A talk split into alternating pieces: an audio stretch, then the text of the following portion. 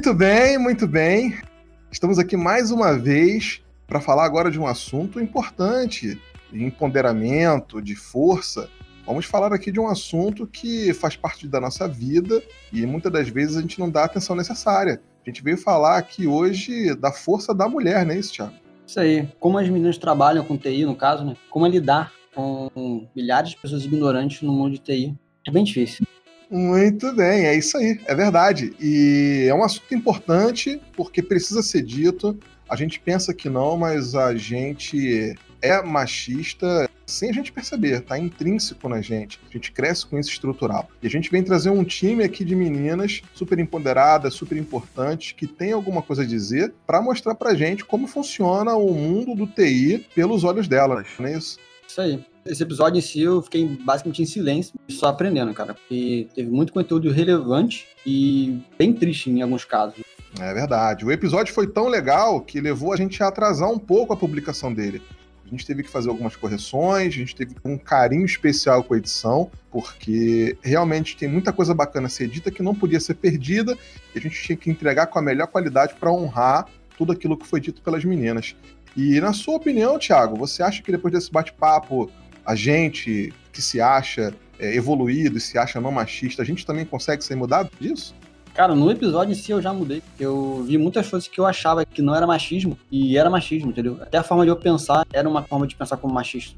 É verdade. Eu concordo com você em gênero, número, grau. Então, vamos trazer esse contexto para o nosso bate-papo. Vamos deixar o pessoal entender do que a gente está falando. E vamos lá, que esse bate-papo vai estar tá bem legal. Isso aí, vamos lá no bate-papo. Valeu.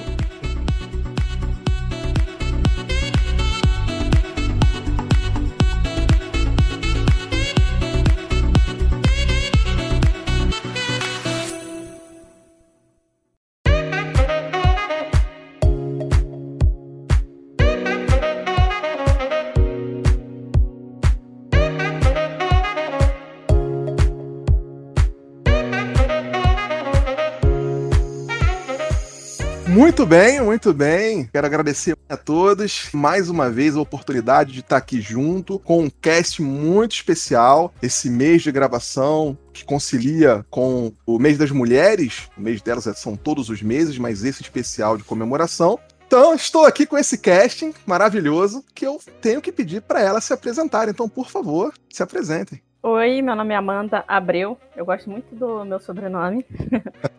no momento, eu não estou trabalhando na área de TI. A ocupação que eu estou é meu empreendimento junto com a minha irmã, Arte Abroli, papelaria personalizada.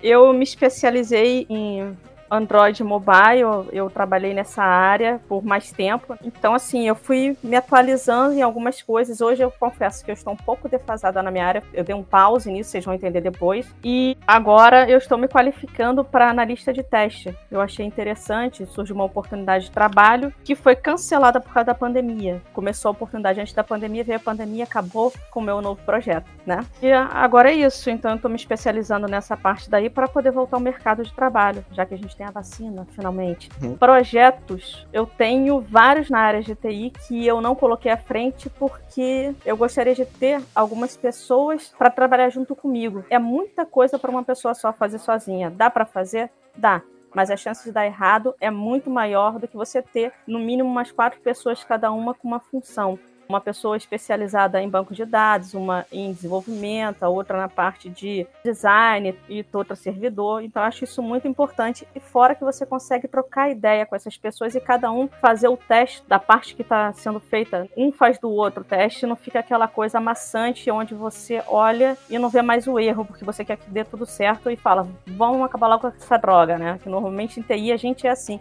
pelo menos para quem é desenvolvedor do código, isso acontece muito. A gente já está cansado de consertar erro e já faz o teste para dar certo. E isso é um erro muito grande. Muito bem.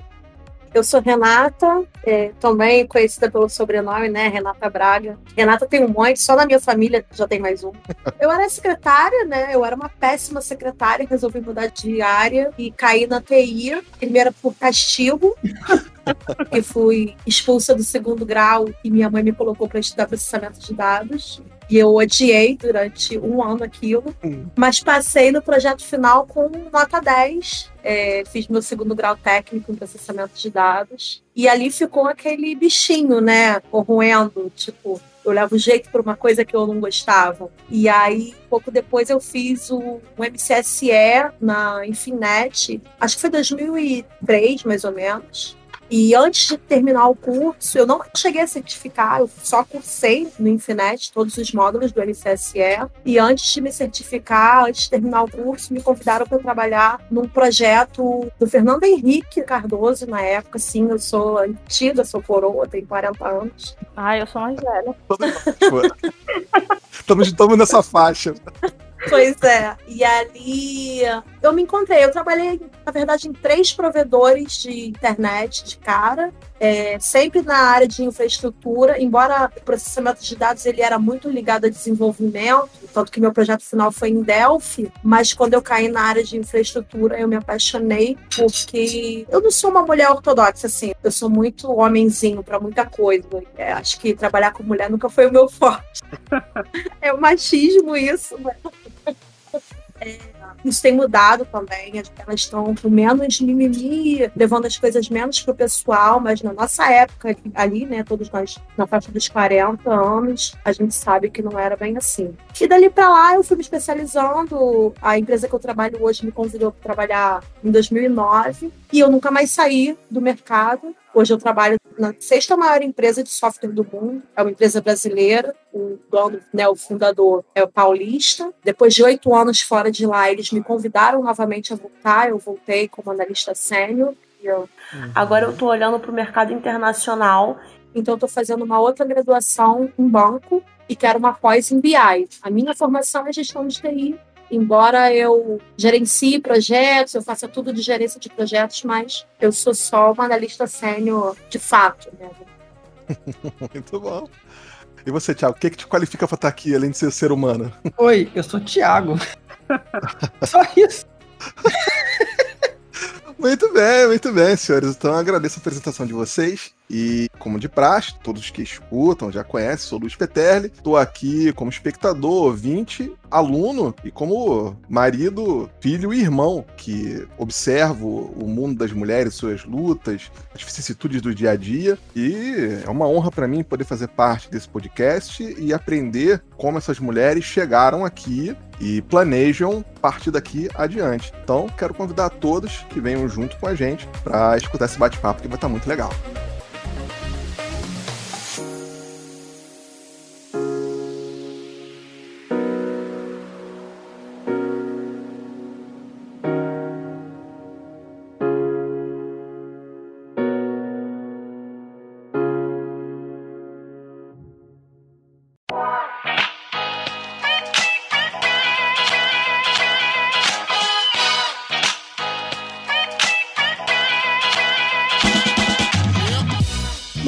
Muito bem. Vamos partir aqui para o nosso primeiro tópico da nossa pauta, aonde eu gostaria de perguntar para as participantes aí, efetivamente, né? A Amanda falou do começo dela na área de TI, como foi, né? Sobre os estudos, o trabalho, a Renata também. Mas eu queria saber um pouquinho de como é que foi a rotina no início, no primeiro contato de vocês com TI, aonde deu aquele estalo que fez você se apaixonar e falar, hum, é com isso que eu quero trabalhar. Como é que foi? Olha, então, o meu contrato foi assim: eu comprei meu primeiro computador, arrisquei, na época que era bem difícil estar comprando, foi em 99 para 2000. E eu não sabia nada, meu computador, como a gente fala, né? Deu pau, e o que, que eu vou fazer agora? Fiquei à mercê de alguém que consertasse ele, tirou tudo que tinha de bom dentro do meu computador, botou só craqueiro. Ficou horrível. Um amigo meu apresentou um outro amigo que consertava e ele foi me foi falando, ó, oh, isso aqui foi trocado, isso aqui foi trocado e tal, eu posso conseguir botar algo novo para você, me mostrou, ele abriu, me mostrou como é que tava, e depois ele foi me ajudando com formatação. Eu falei, nossa, adorei formatar o computador, era a coisa mais bacana do mundo, até que hoje eu odeio fazer isso, né? Quem não adora Quem não? Não, pra mim é a pior coisa do mundo, eu não gosto, assim, até que tá mais rápido, mas antes era horrível, o problema é instalar os outros programas. Enfim, eu trabalhava como secretária num curso de idiomas nessa época e depois fui trabalhar no jornal Globo, vendendo assinatura do jornal. E era aquela chata que ligava para os outros. Mas era bacana, porque porque assim, você aprende a perder a timidez. Eu sou muito tímida. No curso de idiomas eu aprendi a não ter mais essa timidez porque eu me obriguei a fazer a propaganda do curso eu ganhava um dinheiro extra, mas era uma, um desafio. Eu preciso aprender isso porque lá na frente eu vou precisar. Então eu divulgava o curso. Voltando ao jornal, eu trabalhava direto com o computador, a gente estava começando com software novo, o sistema fazia ligação para as pessoas e a gente tinha que apresentar um feedback sempre para o coordenador, para o gerente e para a diretoria, porque a, a minha equipe era que estava começando esse produto novo. E foi aquilo, eu comecei a saber que a empresa pagava 100% da faculdade faculdade de TI. A Unicarioca, e eu estava vendo outras mais perto de casa, eu queria estar, mas lá pagava só 60%. Eu falei, bom, então eu vou me desbancar para essa outra faculdade. E eu adorei lá, eu queria fazer web design, porque eu tinha um blog, eu escrevia poesia, aquilo tudo, eu mexia em HTML, conseguia mudar a cara do blogger, né, do Google, para botar a cara que eu quisesse no meu. E eu falei, vou fazer web design, então é isso que eu gosto. Aí eu comecei a ler sobre TI e vi que banco de dados era uma coisa incrível e eu queria fazer isso.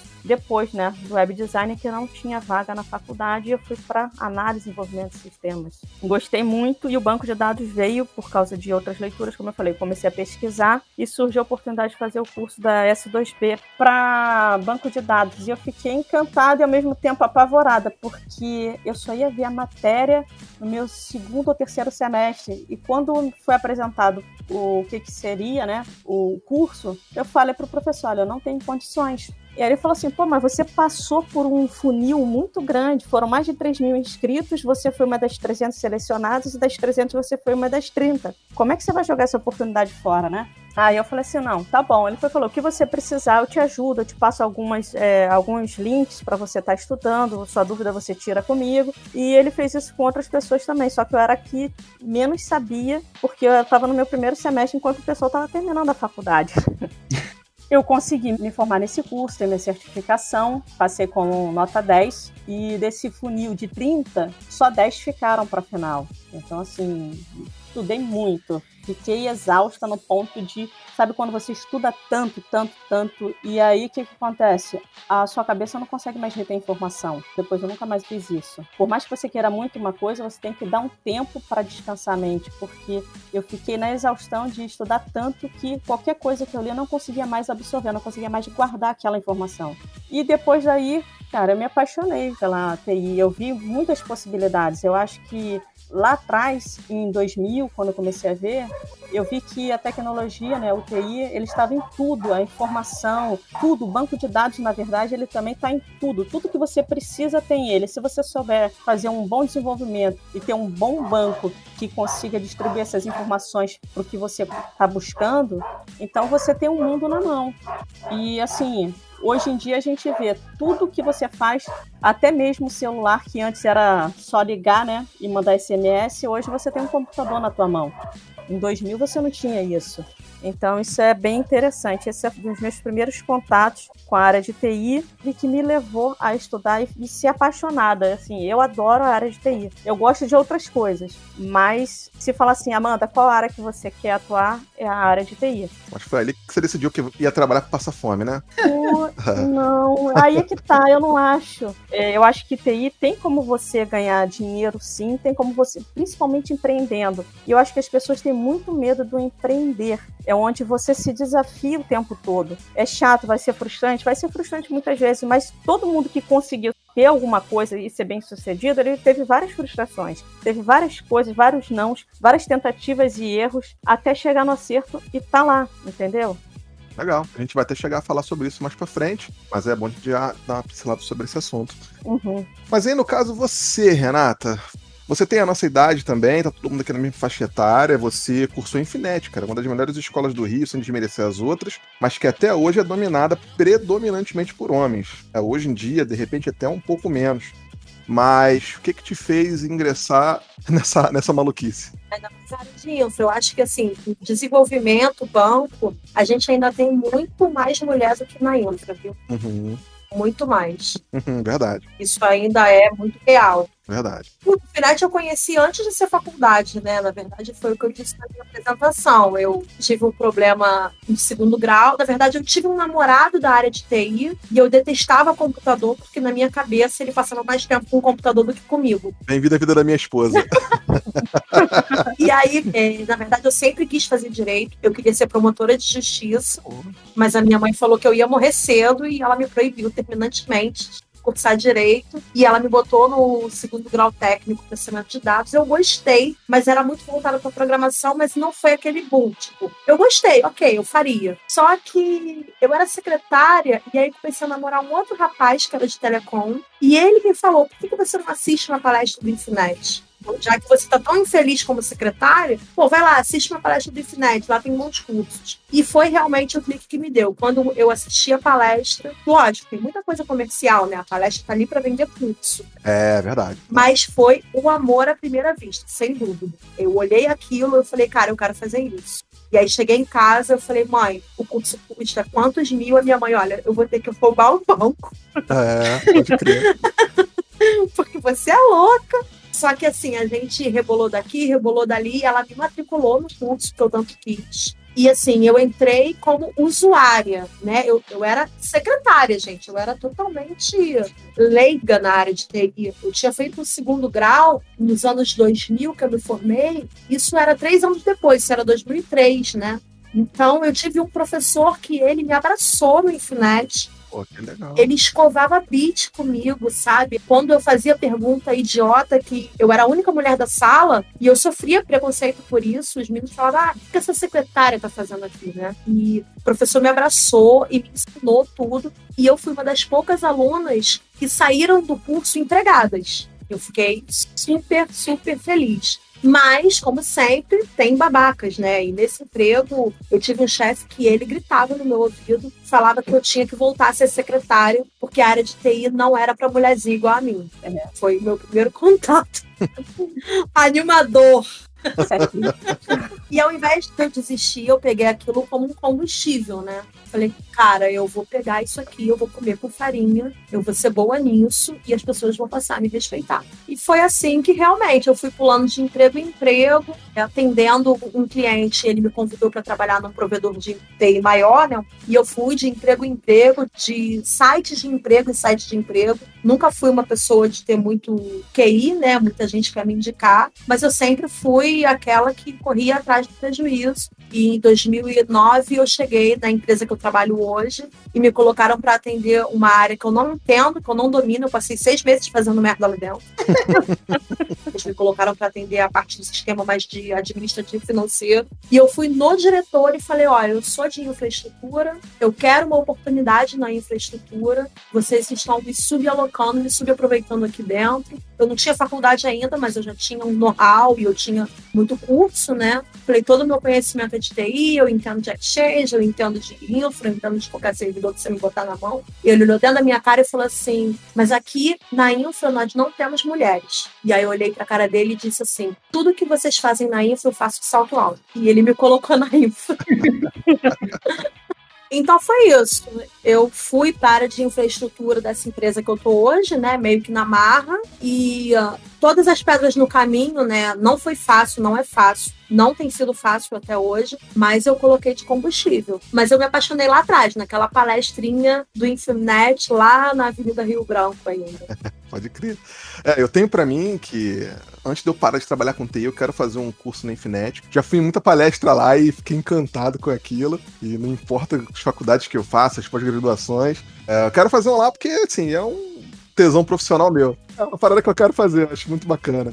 Mas Pô, legal, legal. Muito bacana a história de vocês. Inclusive, o Thiago e eu tivemos um chefe que dizia que não contratava mulher, não é isso, Thiago? Conta um pouquinho disso aí.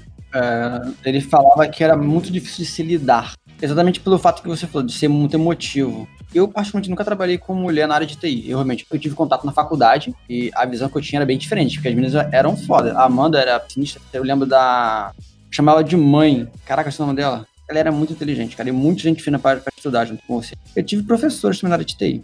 Eu só vou botar uma observação com relação à Amanda e com relação também à Renata. Com relação à Amanda, a visão que eu tive dela, do, do estudo dela, foi um caso de amor e ódio, porque ela começou no, no amor, aí começou no, na base do ódio para terminar a parada. É, das duas, né, cara? Tipo, tem que ser no da raça. Não, então, os dois. Só que um comentário mais focado na Renata. Caraca, mano, todo mundo ama essa tal de Infinite. Eu também queria fazer o. Vou pedir pra eles patrocinar a gente, meu. Pô, vou mandar e-mail pra eles, pô, patrocina nós. Né? Dá um curso de graça pra nós. Tô pagando até hoje essa faculdade, porque eu fiz pelo FIES, né? Então até 2026 eu tô pagando em finais. Nossa. Bom, muito bom, muito bom. Agradeço a opinião de vocês.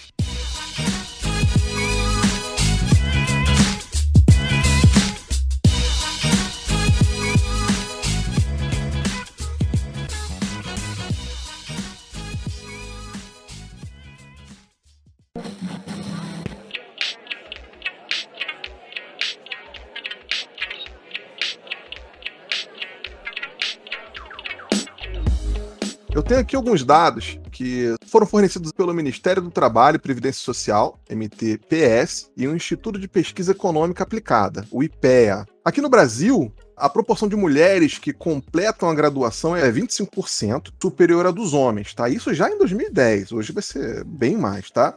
É, cerca de 53% da população brasileira é formada por mulheres de idade ativa, porém menos de 45% delas trabalham em postos de trabalho de referência à sua graduação, num país onde 25% das mulheres entram na faculdade a mais do que os homens. Munido dessas informações, eu queria perguntar a vocês, no dia a dia de trabalho de vocês, a gente tem que lidar com vários problemas de uma mulher trabalhar, como por exemplo o transporte. A interação no ambiente de trabalho com a mulher também é um problema, porque ela acaba sofrendo tudo isso que a gente já comentou: preconceito, misoginia, ela acaba sendo apartada do resto do grupo por ser mulher. Sendo que a gente ainda tem a questão de diferença de salários. Há mulheres que trabalham no mesmo cargo de homens, elas acabam trabalhando mais, têm mais horas trabalhadas e recebem até 30% menos. Sendo que na nossa Constituição, o artigo 7 da Constituição Federal proíbe a diferença de salários de exercício de funções e de critérios de admissão por motivo de sexo, idade, cor ou estado civil. Numa sociedade onde a maioria das mulheres estão na faculdade, estão ganhando menos, mas têm maior qualificação, o que, que vocês acham que tem de errado com a nossa estrutura e por que, que a gente não consegue mudar esse jogo, não só no Brasil, mas no mundo? O que, que vocês veem, claro, na área de vocês que vocês atuam, que vocês vivem, o que, que vocês veem dessa, desse percentual aí no dia a dia de vocês? Ô, Luiz, é, mesmo que você tenha a carga de horário igual e ganhe 30% a menos, na maioria dos casos das mulheres, não vou te dizer em porcentagem, mas isso é o que eu vejo e, e são relatados para mim. Que em muitos casos, além da mulher trabalhar no emprego, ela por ser uma, abre aspas, dona de lar, que é o termo que foi usado lá no exemplo, elas também trabalham em casa. Então, consequentemente, elas trabalham na empresa e em casa. Então, elas trabalham muito mais. É, isso vai entrar logo depois que eu vou falar, por isso que eu deixei a parte de estudo para depois desse ponto. Mas perfeita sua colocação, Thiago. Obrigado aí. Mas é basicamente isso, né? As mulheres se esforçam mais do que os homens e são menos reconhecidas. O que, que vocês veem disso no dia a dia de vocês? Olha, assim, aonde eu trabalhei na área de TI, eu não vi essa diferença uh, em relação ao salário, até porque eles sempre foram de acordo com o mercado, né? Que estava aí fora, quanto se paga e tudo para o tamanho da empresa que era. Então eles sempre buscaram ser coerentes com aquilo. Eu, pelo menos eu tive essa sorte na parte de salário. Mas eu era a única mulher na minha sala onde tinham uns seis, sete homens trabalhando. E é, piadinhas constantes machistas. Então, como eu nunca fui aquela pessoa de ficar fazendo piadinha e entrar na, na conversa, porque eu via o abuso que se fazia depois, principalmente com a moça que fazia faxina e tudo. E assim, quando ela entrava na brincadeira, começava a fazer piada mais pesada. Então eu ficava na minha, porque eu falei assim, eu não gosto de brincadeira assim. Se eu tiver que brincar, eu brinco com a minha família e com amigos que eu conheço muito bem para eles saberem até que ponto se pode chegar numa brincadeira. E lá eles pegavam pesado. E eu não gostava disso. Então, como viram que eu não dei abertura para isso, ninguém fazia. Mas pelas costas era muito ruim. Assim, de botar apelido, de falar um monte de coisa, e depois você descobrir que era de você que estava falando. Então isso não era legal. Eram de algumas pessoas de lá, isso não era o perfil do que os diretores, donos da empresa tinham, porque não era passado para eles. Isso eu fiquei sabendo depois, então são coisas que você vai vendo. Mas até mesmo quando eu estagiei por estado, no centro do Rio, eu encontrei um ambiente legal, mas assim, tinha uma pessoa, uma mulher que estava lá já há bastante tempo na área de TI, numa sala com oito homens, ela já estava lá, já era bem antiga, continua lá até hoje. Eu entrei de estagiária, eu era a segunda menina, o restante era tudo homem. Mas a gente não tinha essa coisa de nos outros setores, porque era manutenção que eu entrei, de ser desvalorizado por aquilo. Era o tratamento igual. Mas também tinha aquela situação de, uh, no período que a mulher tem, que é o período menstrual, tá passando mal alguma coisa, não tinha aquilo, ah, ela tá fazendo ceninha. Não, pelo contrário, eles viam aquilo como se você não estiver bem, a gente vai deixar você aqui para fazer atendimento dentro da sala, para você não ter que ficar se deslocando. Então tinha essa preocupação, tanto na, nessa empresa quanto em outras que eu trabalhei. eu não sofri com isso, mas eu não dava abertura para brincadeiras externas que poderiam vir a ser um problema. Então, quanto ao transporte, no dia a dia de trabalho, eu já tive muitos problemas, que você pega uma condição muito cheia, então tem aquela preocupação de você sofrer um abuso ali, porque tá todo mundo tão grudado que tem gente que se aproveita disso. Então a gente já entra no estresse desse quando tá indo pro trabalho e quando volta também. Uhum. Mas quando eu mudei para a área de TI, felizmente eu tive a sorte de das empresas que eu trabalhei pagarem um ônibus que era executivo, então não tive esse problema de sofrer, de ter que ficar em pé no ônibus é, para ir, para voltar. Então isso foi tranquilo para mim. E eu não tive tanta problema com transporte, como eu sei que minhas irmãs tiveram e já sofreram, minha sobrinha também sofreu de tentativas, entendeu? Sim, claro. E isso é muito chato. É verdade. A barreira que você fala aqui no ambiente de trabalho, realmente é muito mais homem do que mulher, mas no meu primeiro contato da parte de manutenção, eu não queria muito ficar naquela área. Eu mesma tinha um preconceito, assim, ah, eu não quero ficar na manutenção, eu não quero ser dessa parte de que a gente fazia a parte infra também. Eu falei, eu não quero fazer isso, eu quero programar porque eu estudei e eu vi que era aquilo que eu queria fazer, foi o que eu me apaixonei também. E eu queria o banco de dados. Eu comecei a grudar nas pessoas que eu sabia que poderiam estar tá me dando alguma dica. Eu falei, olha, eu tenho interesse nisso. E eles me puxaram, que era uma coisa muito difícil, que no estado é um grupo muito fechado, eles são bem fechados naquilo. Imagina, é, são pessoas de 60, 70 anos, que, ou mais, né, que estavam lá trabalhando, então já tem aquela coisa engessada aqui é o nosso grupo, ninguém entra. E eu consegui fazer com que eles me chamassem para lá e me tirassem da parte de manutenção e me colocassem no desenvolvimento. E uh, aí eu comecei a aprender um monte de coisa. Eles me chamavam para conversar, para perguntar qual era a minha opinião sobre algumas coisas. O coordenador geral de TI lá no estado, ele chegava e me perguntava, né, nessa empresa, o que, que eu achava. A gente conversava, eu apresentei para ele alguns pontos falhos que tinha, que trabalhando na manutenção eu vi e que muitos equipamentos sumiam. Imagina, cara, você descobrir que uma CPU some, um monitor some. Ah. Porque a gente lidava com. Era uma empresa muito grande, uma empresa mista do governo.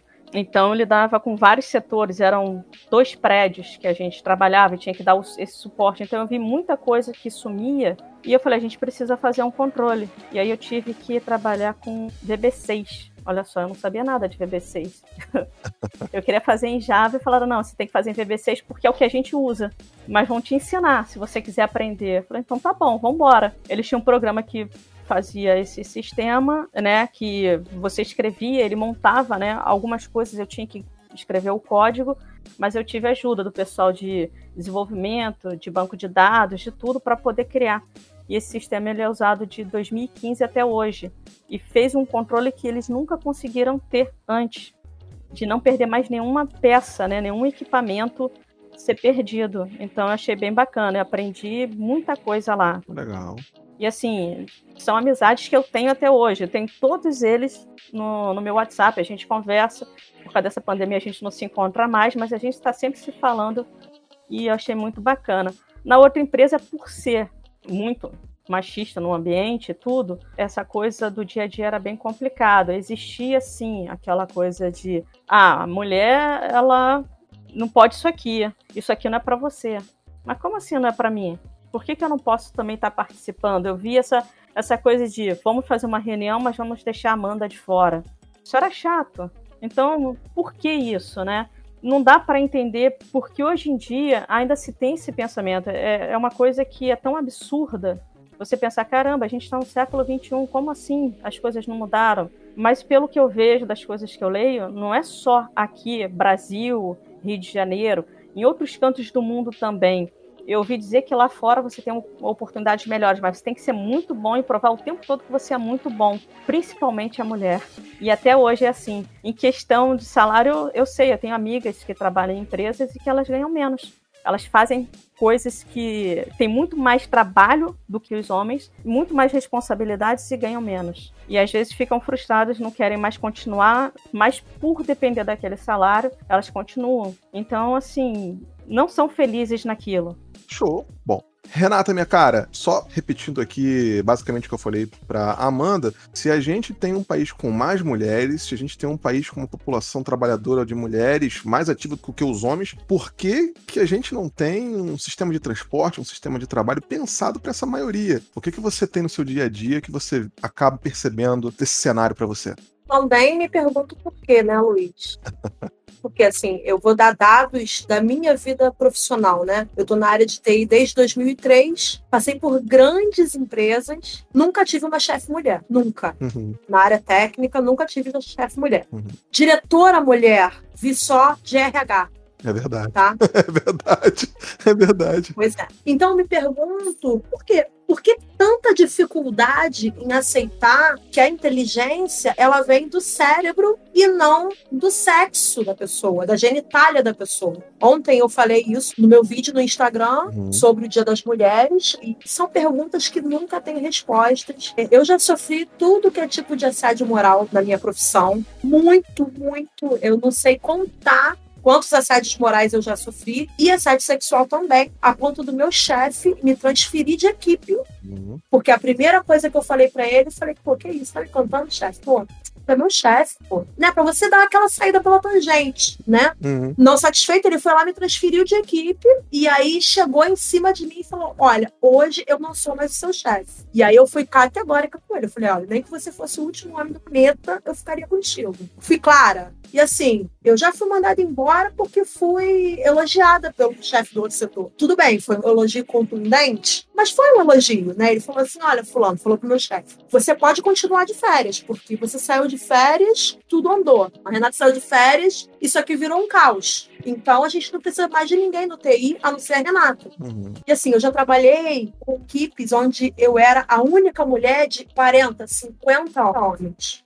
Eram equipes imensas tinha infraestrutura, onde sim, eu pegava o monitor CRT no MUC, não era esse monitor fininho que tem hoje, né? Eu crimpava cabo junto com os meninos, eu passava o cabeamento junto com os meninos. Os meninos sempre me respeitavam muito, ao contrário da Amanda, eu sou muito brincalhona, eu brinco muito, eu falo muito palavrão, eu bebo muita cerveja, eu tô sempre no meio dos meninos, e eles sempre me respeitaram muito, sabe? Óbvio, sempre tem um ou outro que destoa, mas eu sempre fui muito categórica que as minhas relações de trabalho são apenas de trabalho. Nunca me relacionei com um colega de trabalho, nem com cliente, nem com fornecedor. É uma coisa minha. Uhum.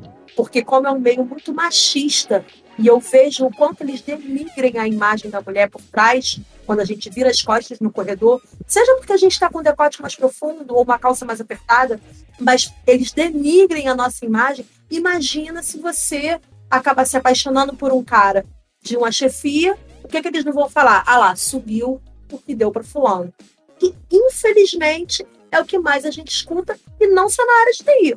A gente escuta isso em todas as áreas. É verdade. Né? Que fulano subiu, chegou onde chegou, que deu para meu plano de tal. Então, eu sempre fiz essa segregação na minha carreira. Eu posso ficar realmente na seca. Ou seja, taxada de lésbica, como muita gente acha que eu tenho cabelo muito curtinho, tô sempre de calça jeans, tênis, com a cerveja na mão. Fala assim: ah, a Renata nunca saiu com ninguém daqui porque ela gosta de outra mulher. Cara, eu prefiro até que me rotulem assim, mas que me respeitem, acima de tudo, como a Renata profissional. Então, assim, pensei em desistir várias vezes. Eu acho que o transporte público, ele não me agride tanto quanto o dia a dia do preconceito. Eu já trabalhei quase quatro anos numa empresa, ganhando cerca de R$ 1.200 no salário a menos que o meu colega do lado, que fazia a mesma coisa que eu e que era analista pleno como eu.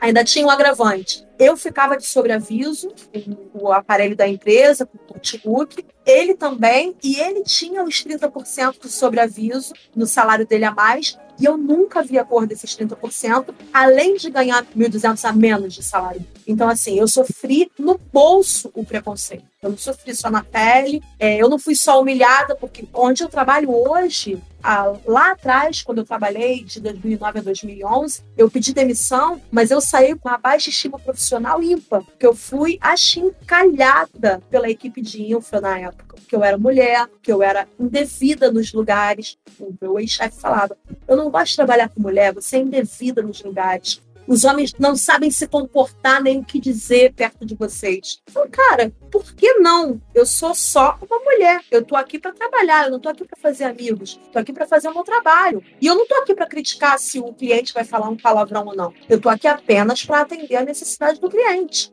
Então, assim, Fiquei muito feliz que eu não fui demitida. Eu de demissão, fui embora de cabeça erguida para ganhar o dobro do que eu ganhava em 2011, mas eu tive muito azar com o chefe machista. Equipe não, tem grandes amigos de TI até hoje, sou muito querida. A gente para para beber uma cerveja, para falar do meu Flamengo.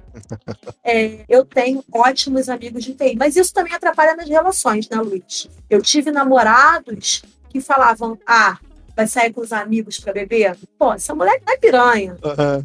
Mas, na verdade, não. A gente só tá fazendo o que os homens fazem, que é sair para beber uma cerveja com os amigos. Eu concordo. Mas, ainda assim, rola um preconceito, sim, tá? Não vou te enganar, não. Eu concordo. Vou mencionar duas coisas. Um que eu tenho muito medo do que falar, porque geralmente o que eu posso falar pode ser aquelas frasezinhas em inglês que tem um ódio mortal.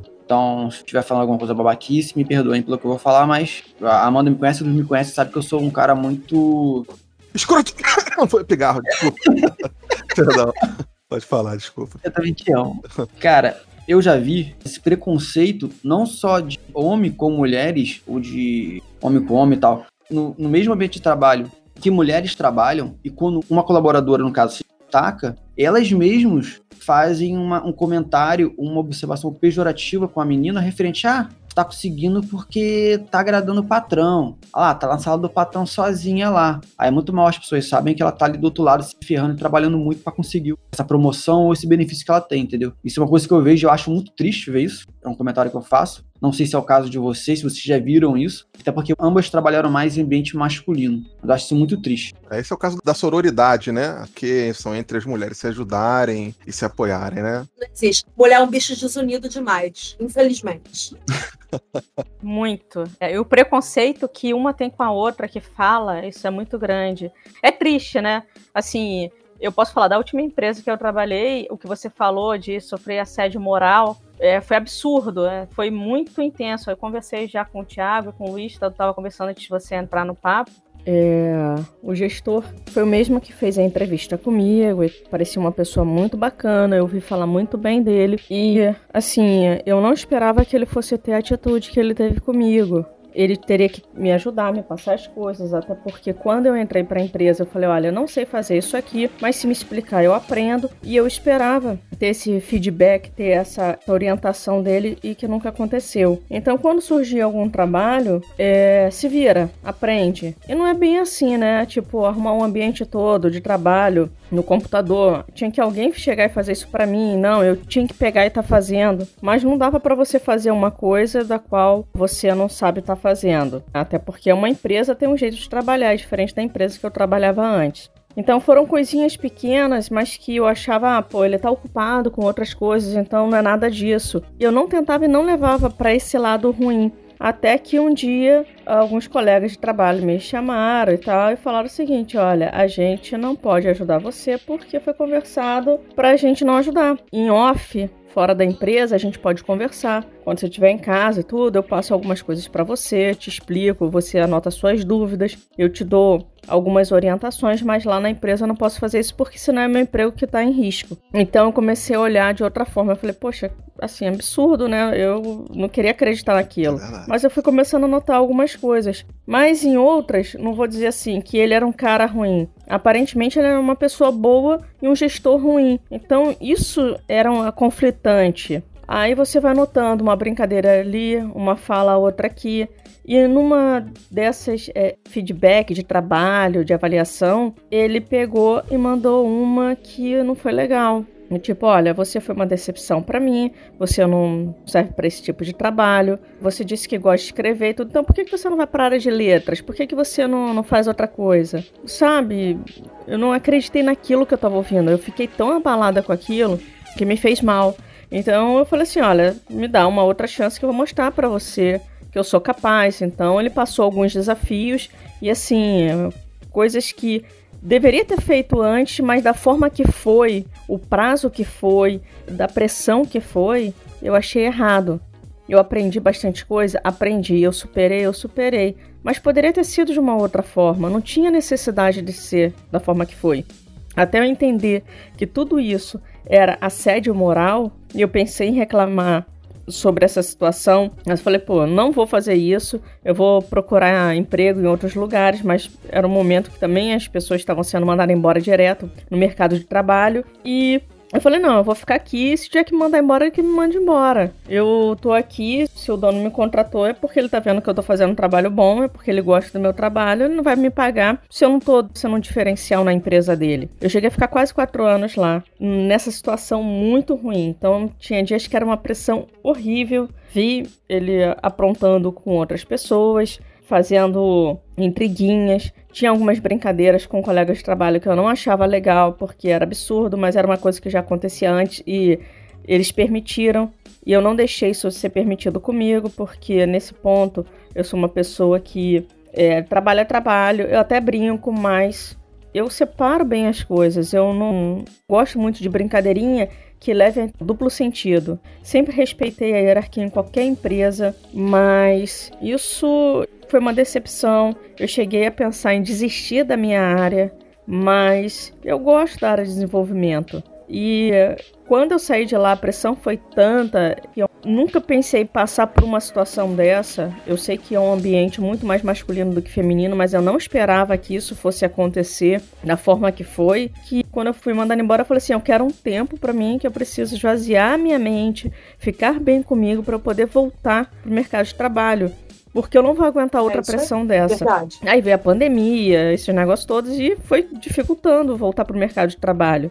Então, a minha parte de assédio moral nessa empresa foi isso. Uhum. Uma das coisas que uhum. esse gestor falava muito era que uma vez na vida dele colocaram uma casca de banana para ele e ele caiu nela. Então ele sempre fez isso com os funcionários dele, porque eu notei. Não foi só comigo, foi com outro colega e com outras pessoas. Então você acaba notando que ele joga essa casca de banana para poder tirar o dele da reta. Então isso ficou claro. Eu achei assim de uma falta de caráter tão grande. E como eu falei, ele como pessoa parece ser um cara tão legal e como gestor é o contrário. Então, como é que você vai avaliar uma pessoa dessa? Como é que você vai acreditar? É verdade. Cretino. Se ele chegasse e quisesse uma equipe que fizesse a diferença, seria completamente diferente, mas eu não vi isso. E ouvi de outras pessoas a mesma coisa, do pensamento que eu tenho. E assim, a experiência que eu tive, eu espero não ter de novo. Eu sei que eu vou ter de outras formas, você já vai ganhando calo, mas é isso. Infelizmente, as mulheres elas sofrem demais desse tipo de situação como a Renata falou, eu também nunca tive uma gestora mulher. Eu tive quando eu trabalhei em algo que era completamente diferente, que era assinatura de jornal. Lá a maioria aqui que era supervisora ou coordenadora eram mulheres, mas no cargo tecnológico sempre foi homem. É. Em outros lugares que eu trabalhei na área de TI, eu não tive esse tipo de problema, apenas nessa empresa. Então isso foi chato. Gosto muito de lá, gosto das pessoas de lá. Eu não saí mal. Quando eu fui mandada embora, eu acho que ele esperava que eu fosse ficar mal, que eu fosse chorar e tudo, mas eu já estava já me preparando psicologicamente para isso acontecer, porque eu sabia que isso ia acontecer. E quando aconteceu, eu só falei: olha, onde é que eu assino aqui? Assinei, me despedi de todo mundo, falei com todo mundo, porque eu não tinha motivo para simplesmente pegar minhas coisas e ir embora e não falar com ninguém. Eu acho que isso seria infantilidade e antiprofissionalismo. Voltei lá outras vezes porque tinha que voltar para poder dar baixa na carteira, um monte de coisa. E nunca tive esse tipo de problema. Empresa nenhuma. Sempre saí de boa com as pessoas. Justo. Não, não desisti, não. Fiz desistirem de mim, né? É. Eu pago meu aluguel, eu banco minha casa. E na época que eu fiquei doente, por causa dos assédios sexuais e morais que eu, eu sofria nessa empresa, Uhum. o cara que me assediou sexualmente era amigo pessoal do dono e fundador da empresa. Então, no way, não existia a menor possibilidade de eu ir no RH falar o que, que tinha acontecido. É. E aí, como ele tinha me transferido de chefia, Podia botar um veneno na comida dele. Pois é, eu não pensei nessa opção. Mas no dia eu cheguei para esse meu outro chefe, que ele já tinha me transferido do setor, né, para tentar é, ter relação comigo. Eu cheguei pro meu outro chefe e falei, cara, eu preciso que você me mande embora, porque eu não tenho como é, pedir as contas e continuar bancando minha casa. E ele falou para mim, Renata, eu não tenho nenhum motivo técnico ou pessoal para te mandar embora. E aí eu falei, ah, tu quer um motivo, amigo? Você mole. Então, assim, aquele parque imenso a nível Brasil, a infraestrutura era toda minha. Eu fui lá e tirei o sistema. Na verdade, eu não tirei o sistema do ar, eu tirei meio sistema do ar, que é pior ainda, né? Uhum. Uns acessavam e outros não. Uns acessavam, era load balance.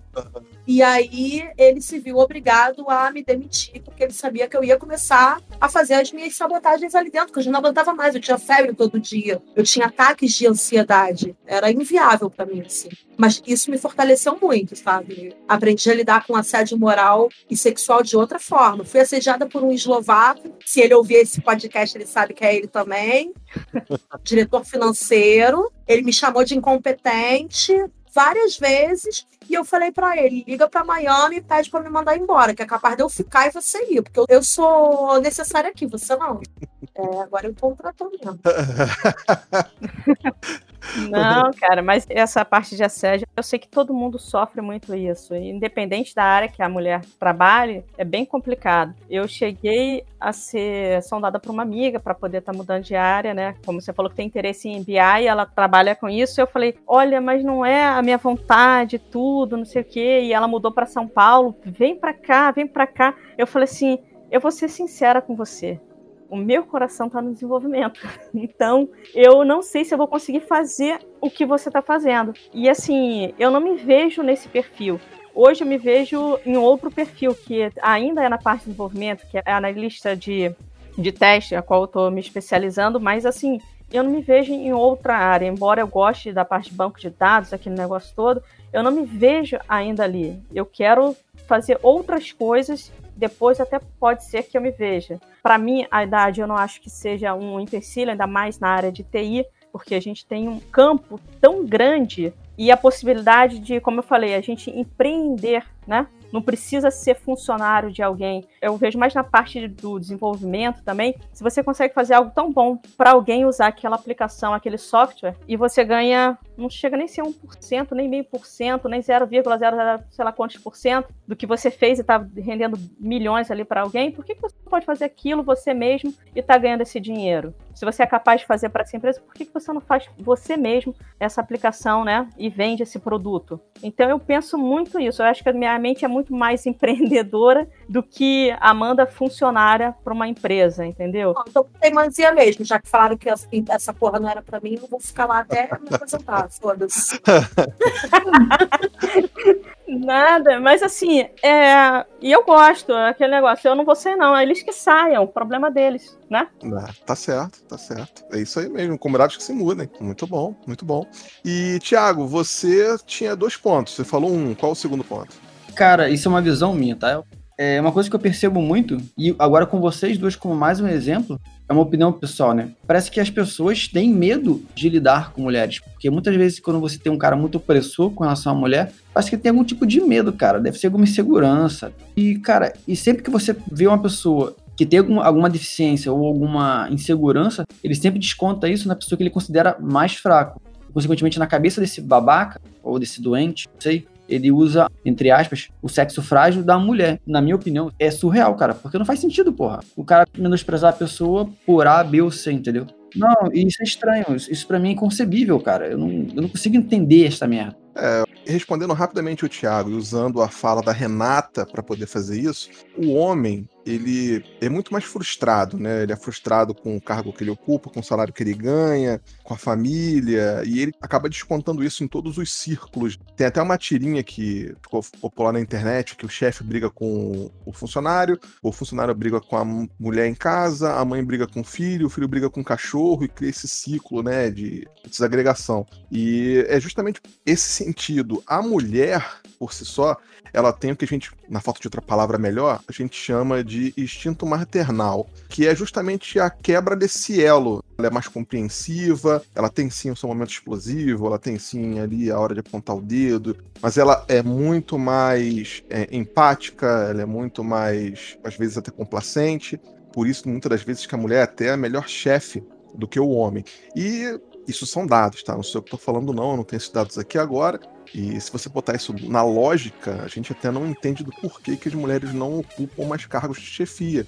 A gente não vê esses exemplos por aí, como uma entrevista que a própria cofundadora do Nubank que aos 25 anos de idade fundou um dos maiores bancos do país, e ela mesma falou que não tinha exemplos a ser seguido. Ela foi a percussora e hoje ela acaba me inspirando o time dela e outras mulheres que tentam traçar caminhos que não tem ali uma pessoa para representar. Mas, usando a fala da Renata, um canal no YouTube chamado Mulheres de Luta fez um vídeo muito legal chamado Mulheres no Mercado de Trabalho, onde elas mencionam é, o machismo estrutural no mercado de trabalho, aonde as mulheres elas sempre foram criadas estruturalmente para serem donas de casas, cuidar da família, serem subjugadas do marido. E quando elas fizeram a entrada no mercado de trabalho, elas sempre vieram como? Para poder auxiliar na renda de casa. Ah, não, vou trabalhar para auxiliar meu esposo, vou trabalhar aqui para poder complementar a renda. Então, isso acabou criando a cultura da mulher ganhar menos porque ela era sua auxiliadora. Né? A gente vê hoje aí é, esse quadro se invertendo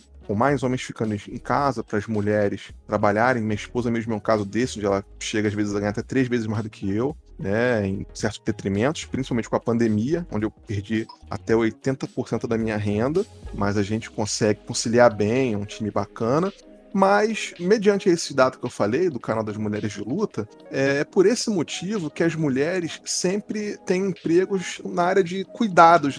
Geralmente as mulheres são enfermeiras, as mulheres são de RH, as mulheres são copeiras, são faxineiras, são babás, porque elas têm aquelas funções de cuidadoras, herdando aquele preceito de cuidadora do lar, nunca como uma figura forte. Inclusive tem um TED Talk que eu vacilei agora, não peguei o nome da palestrante, aonde ela fez um levantamento perguntando a 100 mulheres do que, que elas viam de errado nas propagandas da televisão. Elas viam propagandas de comida, absorvente, a carros voltados para mulheres, mostrando que a mulher é frágil, ou mostrando que a mulher não sabe trocar um pneu, ou mostrando que a mulher quer comer melhor porque tem um intestino mais preguiçoso.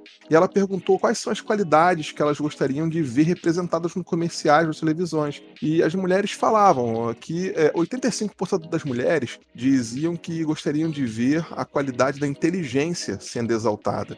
72% das mulheres também, né, uma pesquisa com múltiplos vetores, é, disseram que também gostariam de que fosse mostrada a sua independência. 64% a sua atitude, 69% as suas escolhas de vida e 57% a sua força. Então a gente vê, nesses dados que eu mencionei, a síntese de tudo isso que a Renata e a Amanda falaram aí da dificuldade de estudar, de trabalhar, do transporte, e elas decidiram continuar seguindo em frente e falando aí, os incomodados que se mudem, não é isso? É claro. Exatamente. E olha, Luiz, você falou tanta coisa de cuidadora que eu acabei criando que realmente eu sou um homem, porque eu sou um estrago cuidando das coisas. Olha, então vou te falar, aqui em casa a gente não é esse perfil, né, de cuidadora, porque a minha irmã mais nova é arquiteta, a minha irmã mais velha é engenheira e eu sou da área de TI, então a gente É o avesso. Uma vez eu fui embrulhar um notebook para mandar para uma outra filial, e aí os meninos ficaram assim, todos parados, olhando, né? Finalmente uma mulher, né, vai fazer um pacote decente, né? E o pacote foi o pior do TI, foi o meu, e foi uma chacota, né? Renata, como tu é muito ruim no embrulho. Falei, gente, vocês acham que a mulher tem talento? De mulher, cara. Eu não tenho nenhum talento de mulher na vida. Não, mas pra embrulho eu também não sou muito boa, não. Minhas irmãs são melhores. Eu costumo dizer que serviço manual pra mim só digitação, gente. Não, eu gosto de algumas coisas manuais, mas assim, é, para fazer e tal, mas embrulho eu sou caos, né? Eu não tenho criatividade nenhuma. Você bota dentro do saco, bota um durex e pronto. Isso. Mas assim, eu tava falando, minha irmã é engenheira mecânica, então assim, a área dela é muito mais masculina do que feminina, ainda. Então, assim, é muito louco, né? Eita porra. Legal.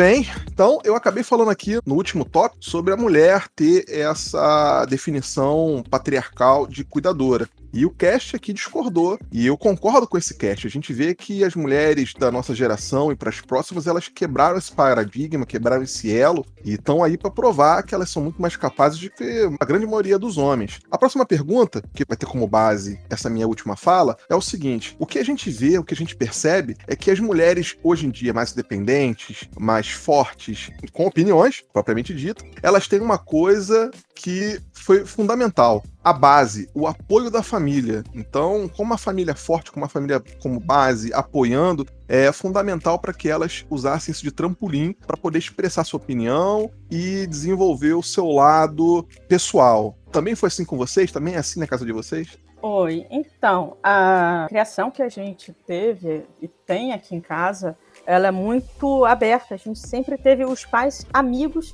eram pais, mas muito amigos. A gente sempre conversou sobre tudo e sempre deram apoio a tudo que a gente quisesse fazer.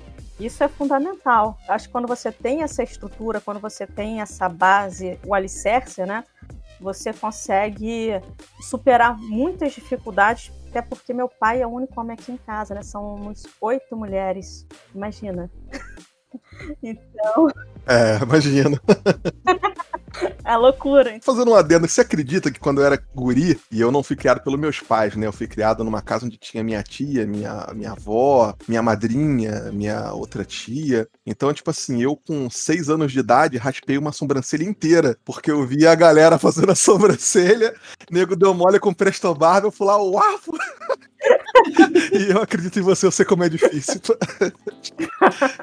Então, mas assim, a gente sempre teve esse apoio, um ajudando a outro. Ah, tá difícil, quero desistir. Não, vai lá, continua.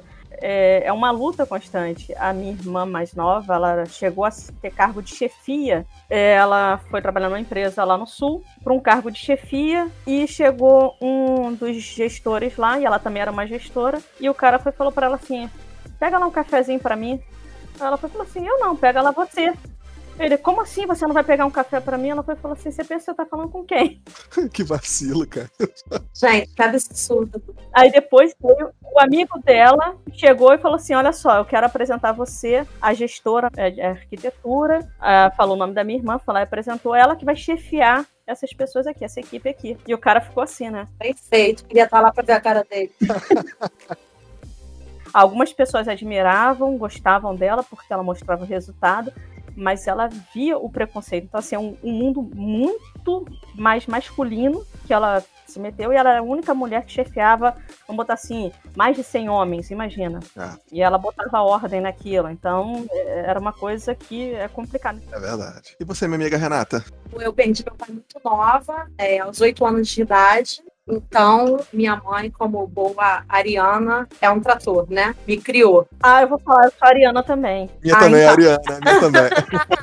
A minha irmã mais nova também. Então, assim, a gente tem um gêniozinho Pois é, pois é. do bem, tá? Certeza. Não vou falar porque ela tá aqui perto de mim, eu posso levar uma voadora. Mas ela me criou, trabalhou, assim, se aposentou como comerciante, trabalhou quase 20 anos no Barra Shopping. É, Eu ficava com a minha avó, obviamente, que também era uma outra mulher forte, que ficou viúva muito nova. Então, os meus exemplos sempre foram de mulheres, né? Mulheres enfrentando tudo e correndo atrás e trabalhando. E eu não tive nenhum homem forte que eu olhasse para me espelhar. Então, eu acho que é por isso que Eu tenho realmente esse jeitinho delicado que era da minha avó, que mandava os outros calar a boca. Entendeu? É, de repente foi isso que fez você conseguir bater de frente com todo mundo, né? E sair do outro lado. Eu fico imaginando uma arma na mão da Renata. O que ela deve fazer? Mas é, eu já acho que não. Eu já acho que Renata já é uma pessoa mais política, né? Não, Renata, acho que você já, já prefere se dar bem com as pessoas do que bater de frente, né? Eu aprendi a ser política. Antes não, eu batia de frente e foi o que eu falei. Eu fiquei doente, fui mandada embora porque armei, né? Tirei metade do sistema do ar. E depois, quando eu saí dali, é, virou uma chave para mim, né? Falei, cara, se eu continuar assim, eu não vou parar em empresa nenhuma. Porque a gente que fala o que pensa, por mais que estejamos certas, a gente sai como errado. Infelizmente é verdade. A cobra, ela destila o veneno em silêncio. Aí você leva a picada, você grita, você é maluca, né? Você não tem inteligência emocional, você está de TPM, mas ninguém está sabendo o que está se passando. Nessa época que eu fui demitida, porque eu armei minha demissão, eles tiveram que esconder do RH, só para vocês terem noção. Eles tiveram que me demitir e depois comunicar o RH. Porque assim, quando eu cheguei no RH, né, depois que eu tive a conversa com meu chefe, que o meu chefe estava chorando e eu não, eu tava rindo. Eu saí dali direto para beber, para comemorar, né? Tinha que ter uma comemoração. e o cara da RH falou: Cara, eu quero ver quando esse sistema parar, que a folha não rodar, quem é que vai livrar a nossa cara para o nosso pagamento não atrasar? Que é a Renata que conhece esse sistema aqui. E aí eu conversei com o chefe da RH, eu falei, olha, já era uma coisa que eu queria, eu não aguento mais esse lugar, eu tô de saco cheio. Ele me abraçou, a gente chorou e realmente o salário deles atrasaram no mês seguinte. Olha o castigo vindo a cavalo aí, né? Esse tempo era uma folha de 30, 30 mil pessoas, era muito grande mesmo, sabe? Então eu sabia atender todas as particularidades dos problemas que dava. E assim caiu aquela ficha de que eu preciso ser mais política do que combativa. Então hoje eu sou aquela cara de pau de vaselina na cara, entendeu? Que tá sempre sorrindo e fingindo demência. Eu, eu sou essa agora. Muito bom. A Renata trabalhou um tempo com a minha esposa, em setores diferentes e tal. Mas, tipo, a minha esposa é um pitbull no corpo de um pincher, né, cara? A minha esposa é, é muito braba, cara. Muito, muito. Mas pode tão tranquilo, Então, tão calminho. muito, muito que eu lembro que ela participou de uma reunião, minha esposa trabalha com contabilidade pública, né, na prefeitura, e teve uma reunião com um representante da, da sociedade, né, um representante civil, e o cara era um entendido lá de qualquer coisa, e aí quando ela começou a apresentar os números, o cara levantou e ela olhou assim pro cara, ela falou assim: o senhor é contador? Aí ele falou: não, então o senhor dá licença porque eu sou. Aí o cara não gostou, o cara deu um soco na mesa. Aí o cara falou assim: ó, deixa o soco na mesa para não dar em você. É mole. Aí ela, ela levantou e falou assim: ó, a reunião acabou. Aí todo mundo ficou assim assustado, né? Ela saiu de lá, foi pra Copa, começou a chorar nervosa. Aí eu perguntei para ela, assim, depois ela chegando em casa, ela chegou em casa estressadíssima. Eu falei: por que que houve? Você chorou por quê? Você ficou com medo? Ela, não. Eu queria ela ter jogado tudo que eu tinha na, na, minha frente em cima dele, mas eu ia perder minha razão. Aí eu falei com ela: Você quer que eu te leve no dia seguinte no trabalho? para que. Ela falou: Não, esse cara não vai estar tá lá, ele só foi para aquela reunião, você não precisa ir, até porque se ele fizer alguma coisa, eu passo com o carro em cima dele. Eu falei: Ainda bem que você é você, cara. Mas para você ver, um outro exemplo, só para poder fechar esse balão, é, a gente estava fazendo uma compra aqui no centro e é um lugar proibido de estacionar. O cara parou o carro, saiu todo garotão, menino do Rio, surfista. A guarda falou assim, guarda municipal, né? 1,60m, falou assim: senhor, você não pode parar o carro ali não. Não, mas eu vou ali rapidinho. Senhor, eu tô falando que o senhor não pode parar ali carro. Eu vou ali rapidinho. E deixou o carro. Ela falou: então tudo bem, eu vou deixar um agente de segurança para rebocar o seu carro. Aí o cara olhou assim, ela viu que ela, a menina tava saindo mesmo, foi chamar o, os agentes, né? Aí que o cara viu que era sério e voltou. E aí minha mulher falou assim: tá vendo? Se fosse um homem falando, o cara não tinha nem saído do carro. Mas como é uma mulher, o cara cagou porque que ela falou. E a gente vê isso todo dia, cara. É justamente isso que vocês estão falando, infelizmente. Verdade.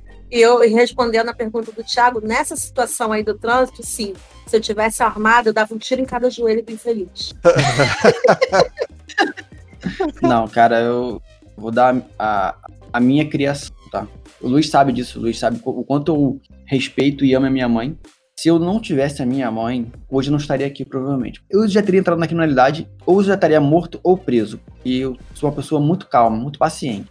Tipo assim, a minha mãe me deu uma criação muito diferente do que normalmente você teria, entendeu? Porque a minha mãe é uma mulher da época dela e meu pai é um cara da época dele, a ponto de eu escutar a história de minha mãe falando assim pro meu irmão, me ajuda aqui a lavar a louça. Ele criança.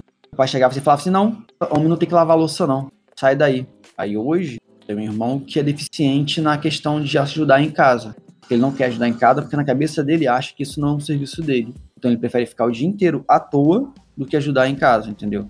Pelo fato de uma criação masculina, eu não sei o termo que seria legal para falar, mas. Tóxica. Machista. Ah. É, seria machista. E, tipo, em contrapartida, eu tenho a minha mãe. Hoje eu brigo muito com ela para fazer ela entender certas coisas. Eu realmente não consigo entender que a mulher é menor ou maior que o homem. Eu acho que cada pessoa tem essa qualificação, a sua deficiência, e é isso. Você, como estrategista, joga as pessoas nos lugares certos que você vai ter o melhor resultado. E ponto. Não tem ninguém menor ou, ou pior que o outro. Eu penso dessa forma. Não acho que você esteja errado, não, Thiago. Eu acho que um complementa o trabalho do outro. Ainda mais quando é um projeto, você vai ver quem é bom naquilo, como você falou, um bom estrategista, um bom gestor que tem a visão de saber quem é bom em cada coisa, consegue fazer isso. E eu acho que independente do profissional que a pessoa seja, não importa se é um alto cargo ou se é uma pessoa que está varrendo, todo mundo merece o respeito, todo mundo merece não ser diminuído porque a gente precisa do trabalho de cada pessoa. Verdade. Tem pessoas que pensam diferente. Ah, eu tenho um cargo assim, então eu sou melhor que aquela pessoa que está varrendo. Não, cara, é aquela pessoa é boa naquilo que ela está fazendo. E não tem que desqualificar ela. Não, não. Isso não é aceitável, cara. Os caminhoneiros fazerem greve, que sempre foram tão criticados pela alta sociedade. Ah, caminhoneiro, caminhoneiro. Basta eles fazerem greve para o país entrar em colapso, né? Pois é. Exatamente.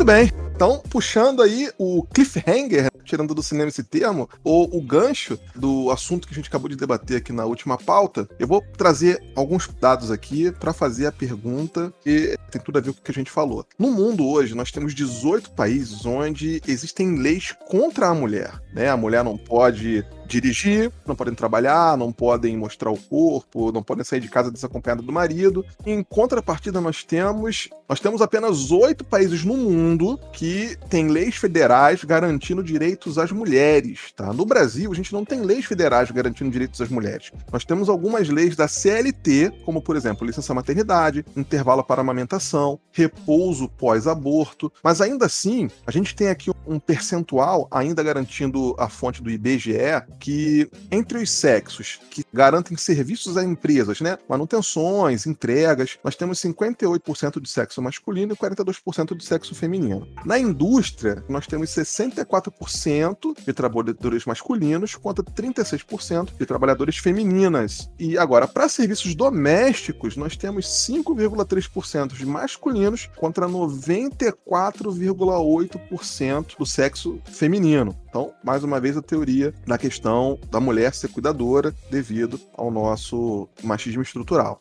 Então, com esses dados em mente, eu quero saber de vocês o seguinte: o Brasil não é um país tão agressivo contra a mulher, mas tem essas desigualdades, como nós já comentamos, né, estruturais, salariais, discriminatórias. Então, eu quero saber de vocês, que são mulheres fortes, empoderadas e que têm seus próprios negócios, dentro da área de TI, é mais negócio a gente empreender, a gente partir para iniciativa privada ou tentar um concurso público? E dentro dessas áreas, aonde que vocês achariam que seria menor a disparidade entre uma chefia feminina e a diferença de salário entre gêneros? O que, que vocês achariam? Olha, não sei, eu acho que eu volto mais pro empreender, mas como a gente tem essa questão no Brasil de que um concurso público é uma garantia de que você tem um emprego garantido, né?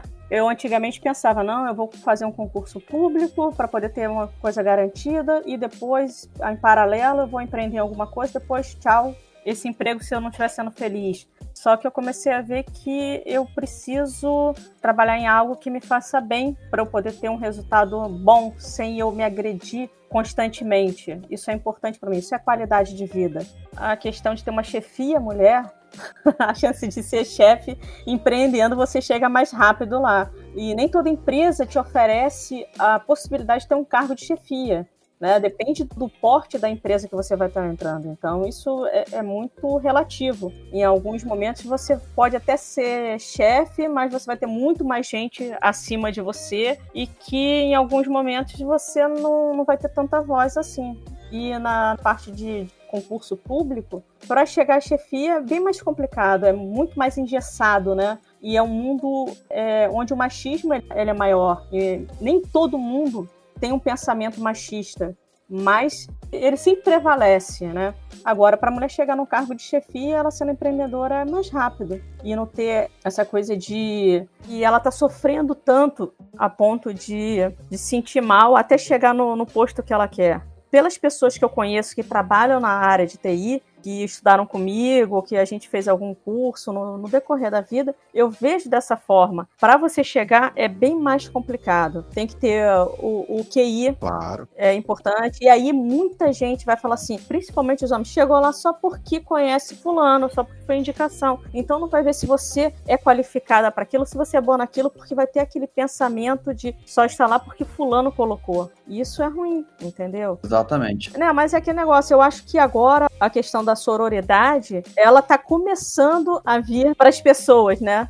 As mulheres estão começando a se unirem, a deixar de umas olharem as outras como adversárias ou levar muito pro lado pessoal. Será? Eu acho assim, existe um pouco mais de sororidade, mas ela ainda tá naquela fase engatinhando, sabe? É bebê e precisa melhorar. As mulheres ainda não entendem isso e os homens também não. Então é complicado, eu falo para você. Das experiências que eu tive, das pessoas que eu conheço, eu ainda acho que para a mulher chegar no cargo de chefia, ela tendo o próprio negócio é bem mais fácil. Eu acho que a gente só chega em algum lugar numa empresa privada fingindo demência. não é uma piada. Infelizmente é verdade. É verdade. Né? É o famoso é, jogo político você vai fingir demência mesmo. As pessoas vão te desacatar ou dizer que você é burra nas entrelinhas e você vai sorrir e acenar. Só que você vai ter que estudar muito mais, você vai ter que se dedicar muito mais, você vai ter que fazer muito mais horas extras e talvez você chegue a um cargo de chefia. É, empreendendo, claro, é sempre a melhor opção, mas eu não acho que eu tenho é, organização para empreender. Eu sou uma pessoa extremamente agitada, eu estou catando papel na ventania e eu tenho uma péssima memória. Tamo junto. Então eu não anoto as coisas, e quando eu não anoto eu esqueço, e se eu esqueço eu não faço, e os pedidos eu não entrego. Então é, é horrível, é horrível. E concurso público é o seguinte: eu não gosto de nada que me deixe presa. Eu já casei, já separei três vezes. Então eu não me imagino casada com uma empresa só. Então o concurso público nunca foi uma opção para mim. É, cara, tipo assim, eu nunca fui gerido numa empresa grande por mulheres. Mas na farmácia, as minhas gerentes, a maioria delas foram mulheres. E, cara, foi onde eu mais aprendi. E se eu tava tendo uma dificuldade, eu não precisava me dar o trabalho de ir lá passar. Ela já tinha a, a sensibilidade de ver que eu tinha uma dificuldade e vinha até mim e falar: pô, Thiago, eu tô vendo que você tá precisando de ajuda. E isso pra mim era estranho, né? Eu sempre fui um cara muito é, sempre ainda sou, eu tenho dificuldade de depender de ajuda, então eu sempre faço as coisas por conta própria. E ver as pessoas se prontificando a vir ajudar era bom ao mesmo tempo, mas pra mim foi uma coisa que eu demorei muito a me acostumar. Tipo assim, lidar com muitas pessoas é bom que você aprende muitas visões diferentes. Mas eu admito que ser gerido por uma mulher, na minha opinião, é bem mais interessante porque você tem uma liberdade maior. Eu prefiro ser atendido por médicas do que médico, que na maioria das vezes que eu tive contato com médico, o cara não se dava o trabalho de te consultar, ele só ficava anotando lá não olhava para sua cara, não se dava o trabalho de entender o seu problema, entendeu? E todas as vezes que eu tive um contato com uma médica, não vou dizer que foram todas, tá? Claro. E, cara, elas sempre me tratavam bem, entendeu? É verdade. É verdade.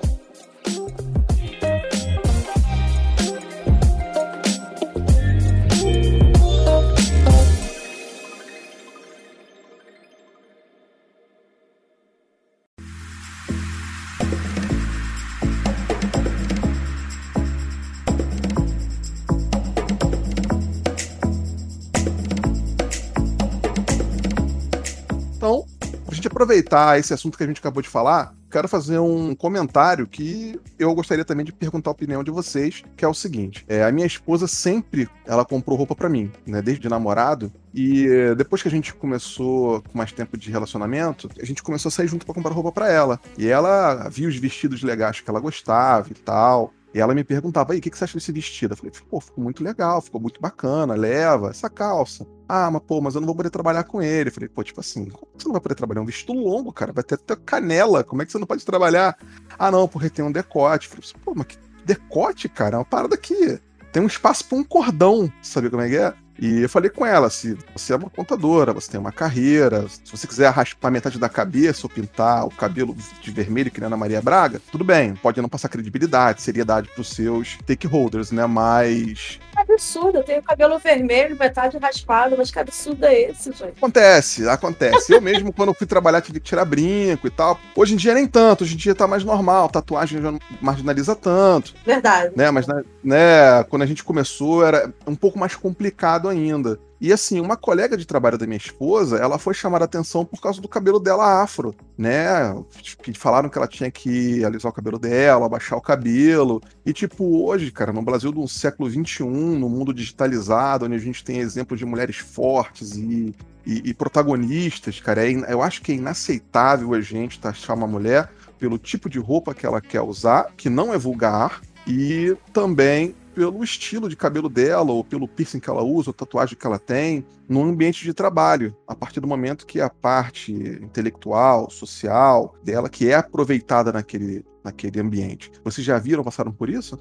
Olha, esse tipo de coisa, assim, diretamente não. Mas quando eu trabalhei estagiando, né? Teve um estagiário que uma vez chegou, a gente conversando, ele foi falou assim, né? Aquele papo que a gente tem na salinha dos estagiários. Eu falando de um ex-namorado, ele falou assim: Ué, mas você não é lésbica? Porque eu tinha um cabelo curto. E eu não ligo pra isso. Assim, eu tinha um cabelo grandão, eu deixo às vezes o cabelo crescer. Eu tinha um cabelo. A primeira vez que eu cortei ele curto foi com 15 anos. E quase me mataram, né? Porque eu falei, mãe, eu quero cortar igual o da Demi Moore no filme Ghost. Pô, legal, legal. Corto meu cabelo, porque assim, ah, o calor e meu cabelo, qualquer coisinha ele dá nó. Então eu já não aguentava mais ficar escovando o tempo todo. Eu falei, corta porque eu vou ver como é que fica. E eu gosto, de vez em quando, do a louca. Eu vou lá, corto o cabelo, deixo ele crescer num ponto que dá para doar, né? Pessoal que tem câncer. A gente faz isso aqui em casa, então assim. Pô, que bacana. Eu deixo ele crescer. Quando acontece isso, eu falei, mete a tesoura, corta ele bem baixinho. Porque eu não vejo problema nisso. Mas ele achou que por isso, e como assim, eu trabalhava num ambiente que era manutenção nessa época, e, pô, não dá pra você ir com vestido se de repente a máquina pode agarrar no seu vestido e rasgar. Eu falei, eu não vou fazer isso. Se a gente for sair fazer alguma coisa depois do trabalho, beleza. Vou lá, boto uma outra roupa. Mas pro dia a dia, eu vou botar uma calça, uma camisa normal, vou pra faculdade, volto para casa. Aí, não ligo. E assim, eu não, não, conto a minha vida pessoal. Foi um momento e o garoto foi mandou essa. Eu fiquei assim, olhei pra cara dele e as outras pessoas olhando assim, pasmo, né? Achando um absurdo o que ele falou, ó. Por causa do cabelo, achar que era. É ridículo isso. E em outra empresa que eu trabalhei, eu sempre gostei de usar calça jeans, eu acho bem mais prático, ainda mais quando você pega ônibus, aquele negócio todo. E eu não gosto de usar roupa que chame atenção, até por causa de assalto no Rio, né? Então, assim, se eu posso na empresa andar um pouquinho mais largada, eu tô bem, tô me sentindo bem, e eu gosto. Então, o dia que eu vou sair, eu posso usar um, um, decote, mas que não seja muito chamativo, porque na empresa você aprende aquele negócio. Vamos ter um respeito, né? E não dar atenção, mas bastava colocar uma roupa um pouquinho mais decotada, um vestido. Nossa, hoje tem. É um comentário tão idiota, ou então começa a falar um monte de coisinha, um monte de gracinha que não tem nada a ver. Ou, ou então, mano, você queria te cortar, tipo assim, sei lá, você conseguiu uma conquista pessoal, sei lá, chegou o teu videogame favorito em casa, você foi trabalhar feliz. E a galera falou: e aí, pô, ontem teve, né? Só porque você tá pô, alegre. Isso acontece no ambiente de trabalho, infelizmente. Eu comprei o mouse novo. Luiz ficou me zoando direto com o meu mouse novo. Vai se ferrar, Luiz. Por favor, continue, mano. Olha, bagunçou minhas ideias na hora de falar, Thiago. Desculpa. Ai, ai. Então, é, eu acho que, como sua esposa falou, infelizmente as pessoas no, no ambiente de trabalho, os homens, eles falam dessa forma, é, é, ridículo. Então, dependendo de onde você trabalha, é, é como se você tivesse a obrigação de ter um cuidado. E eu acho isso ridículo. Mas assim, eu gosto de andar largada, mas se eu vou sair para um lugar, dependendo de onde for, é um pouco mais chique, vamos dizer assim, eu vou mais arrumada, eu boto um vestido, eu tenho vestido, tenho isso tudo, mas eu gosto mais é, uma bermuda, um shortinho, uma camiseta, entendeu? Eu gosto de me sentir à vontade. Mas é uma coisa mais assim, salto alto é uma coisa muito rara de me ver usando. Eu tenho que até ficar treinando em casa, porque senão eu tropeço. Então, assim, eu não gosto. Eu sou baixinha, mas eu detesto usar salto alto, porque me incomoda, eu sinto dor nos pés. E eu penso, gente, para que, que eu vou maltratar meus pés? Dá pra ir de um sapatênis e um esporte fino, se eu usar um vestidinho com tênis, então tá bom. É verdade. Inclusive, teve até uma.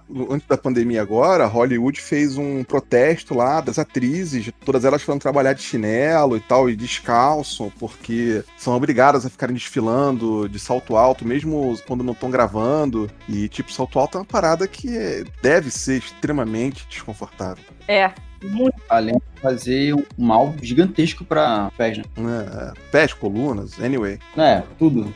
21 eu prometi que eu ia ser menos homem para me vestir. Porque assim, como eu sempre fui da área de infra, muitas das vezes você tem que abaixar, ficar de quatro debaixo da mesa para ver o cabo de rede. É, não dá para trabalhar de vestido, salto alto. Hoje eu já estou mais na área de consultoria de RP, então eu não preciso mais ficar debaixo da mesa de ninguém, a não ser que caia um lápis, a não ser que caia uma caneta, mas geralmente tem um cavalheiro que pega, né? Eu estou em transição, é, eu uso muito preto, branco, cinza e azul. Eu estou comprando agora roupas mais estampadas, mais floridas, mais vestidos e mais salto alto. Eu quero estar mais feminina agora de 2021 para frente. Mas isso é de agora, tá? Porque antes eu era um moleque. Eu andava de havaiana, calça jeans, bermuda, até camisa de time. Bermuda da Ciclone, é, camisa do Real Madrid. Pois é, sem batom, tem o cabelo bem curtinho, né? Uhum. E o brinco sempre pequenininho. Agora não, boto uns brincos extravagantes. Eu agora tô mais molezinha. Mas é uma coisa minha, sabe? Saquei, saquei. Cansei de ser taxada de sapatão também, gente. Tô solteira, não aguento mais isso. É terrível, né? Quem pensa assim, gente. Só por causa do cabelo. Pois é. É absurdo. Ué, tem sapatão de cabelo grande, pô. Não é?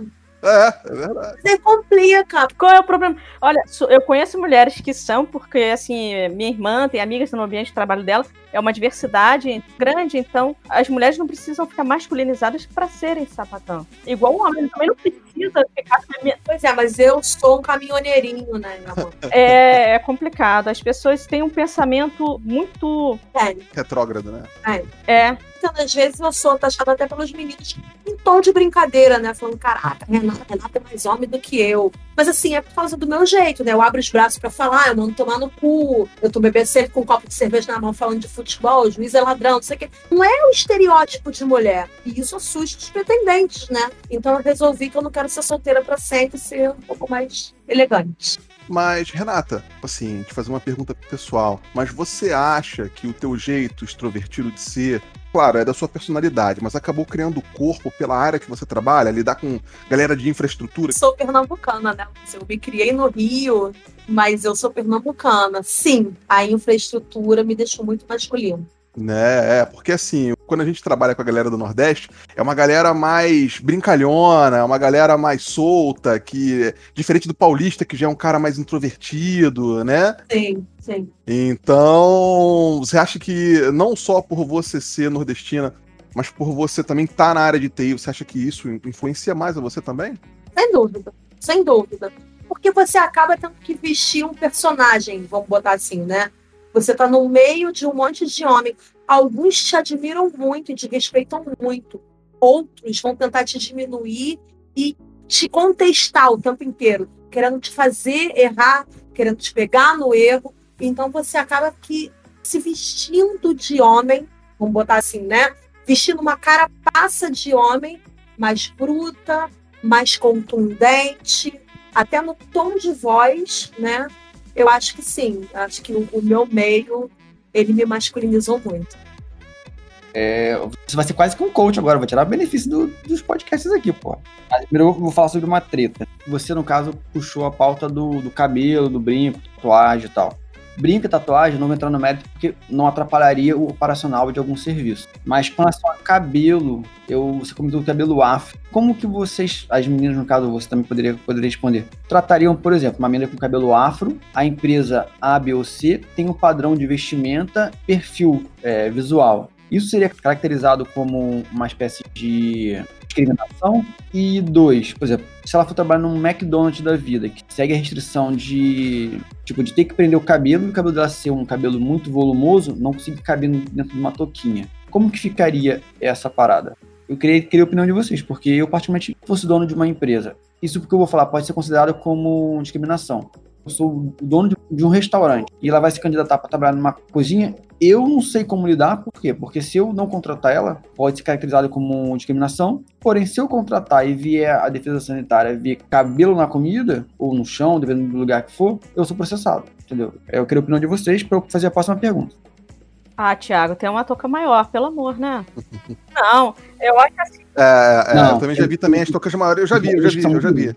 E homem, e homem que tem barba grande e que é cozinheiro. É bem mais nojento. Eu acho nojento. É Boa, Amanda. Eu acho você, não, você cara... entende? Então, assim, é, você não contratar uma mulher porque ela tem um cabelo afro, mas o contrato o homem que tem uma barba grande, você tá sendo incoerente. E é isso que a gente vê. Mas a touca você pode adaptar, você pode fazer uma touca maior e você conseguir fazer as coisas. Entende? Mas e a barba? Você vai botar o que na barba? O cara manda arrancar a barba, pode ser. Tem até touca pra barba. Lá no restaurante do clube a galera tem a touquinha pra barba também. Sério? Tem, tem. Pois é, então. Se, se o restaurante seguir um padrão de higienização, não tem esse problema. E dá para ser feito Assim, eu entendo, eu já vi pessoas no, no McDonald's com cabelo afro e eles contratam. E que tá na parte da cozinha que tem uma touca maior que usa. Então eu não vejo isso.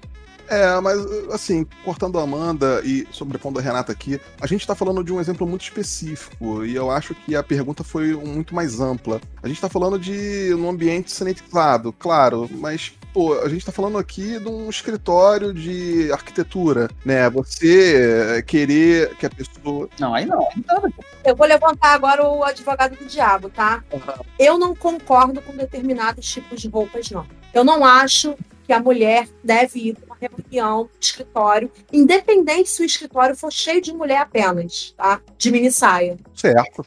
Eu acho que você tem lugares para você ir de mini saia, e aí você vai à vontade. E ninguém tem que te passar a mão porque você tá de mini saia e nem te dar cantada escrota. Mas dentro do escritório, não é lugar de mini saia, não é lugar de decotes profundos. Não tô dizendo decotinho ali do cordão como você botou, tá, Luiz? Sim, eu tô sim, falando sim. daqueles decotes mesmo que quase chegam no umbigo. Eu discordo.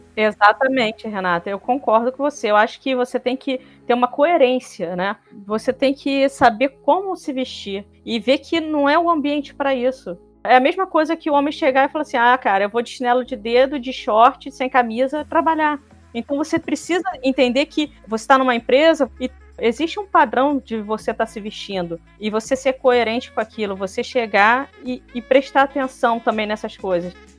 Ah, eu, eu, concordo com vocês. E se vocês me permitem aqui, mas eu quero só aproveitar esse gancho para falar só uma coisa. Hoje, na parte da tarde, eu participei de uma discussão sobre o seguinte item. Por ser uma notícia do Jornal Extra, um canal pornô, é aproveitando o Dia da Mulher, vai passar um mês de março passando filmes pornôs, né, dirigido apenas por mulheres. E aí, tipo assim, a galera começou a cair a pau, né? Principalmente as mulheres, não, é nisso que se tornou o feminismo e tal. Mas, tipo assim, minha esposa. Gente, me dá o canal aí que eu quero ver.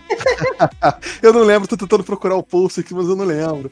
Mas pelo menos a minha esposa me educou da seguinte forma. Uma vez a gente tava vendo a Anitta dançar, eu falei assim, olha lá, tá vendo? É isso que, pô, virou o feminismo. Minha mulher falou assim: olha, o feminismo se baseia da mulher fazer o que ela quer fazer é, independente do que ela quer fazer. Ela ter o direito e ninguém ali incomodar ela. Isso aí. Então, eu acho que é justamente isso. A gente tem, o que a gente está trazendo para esse ambiente aí.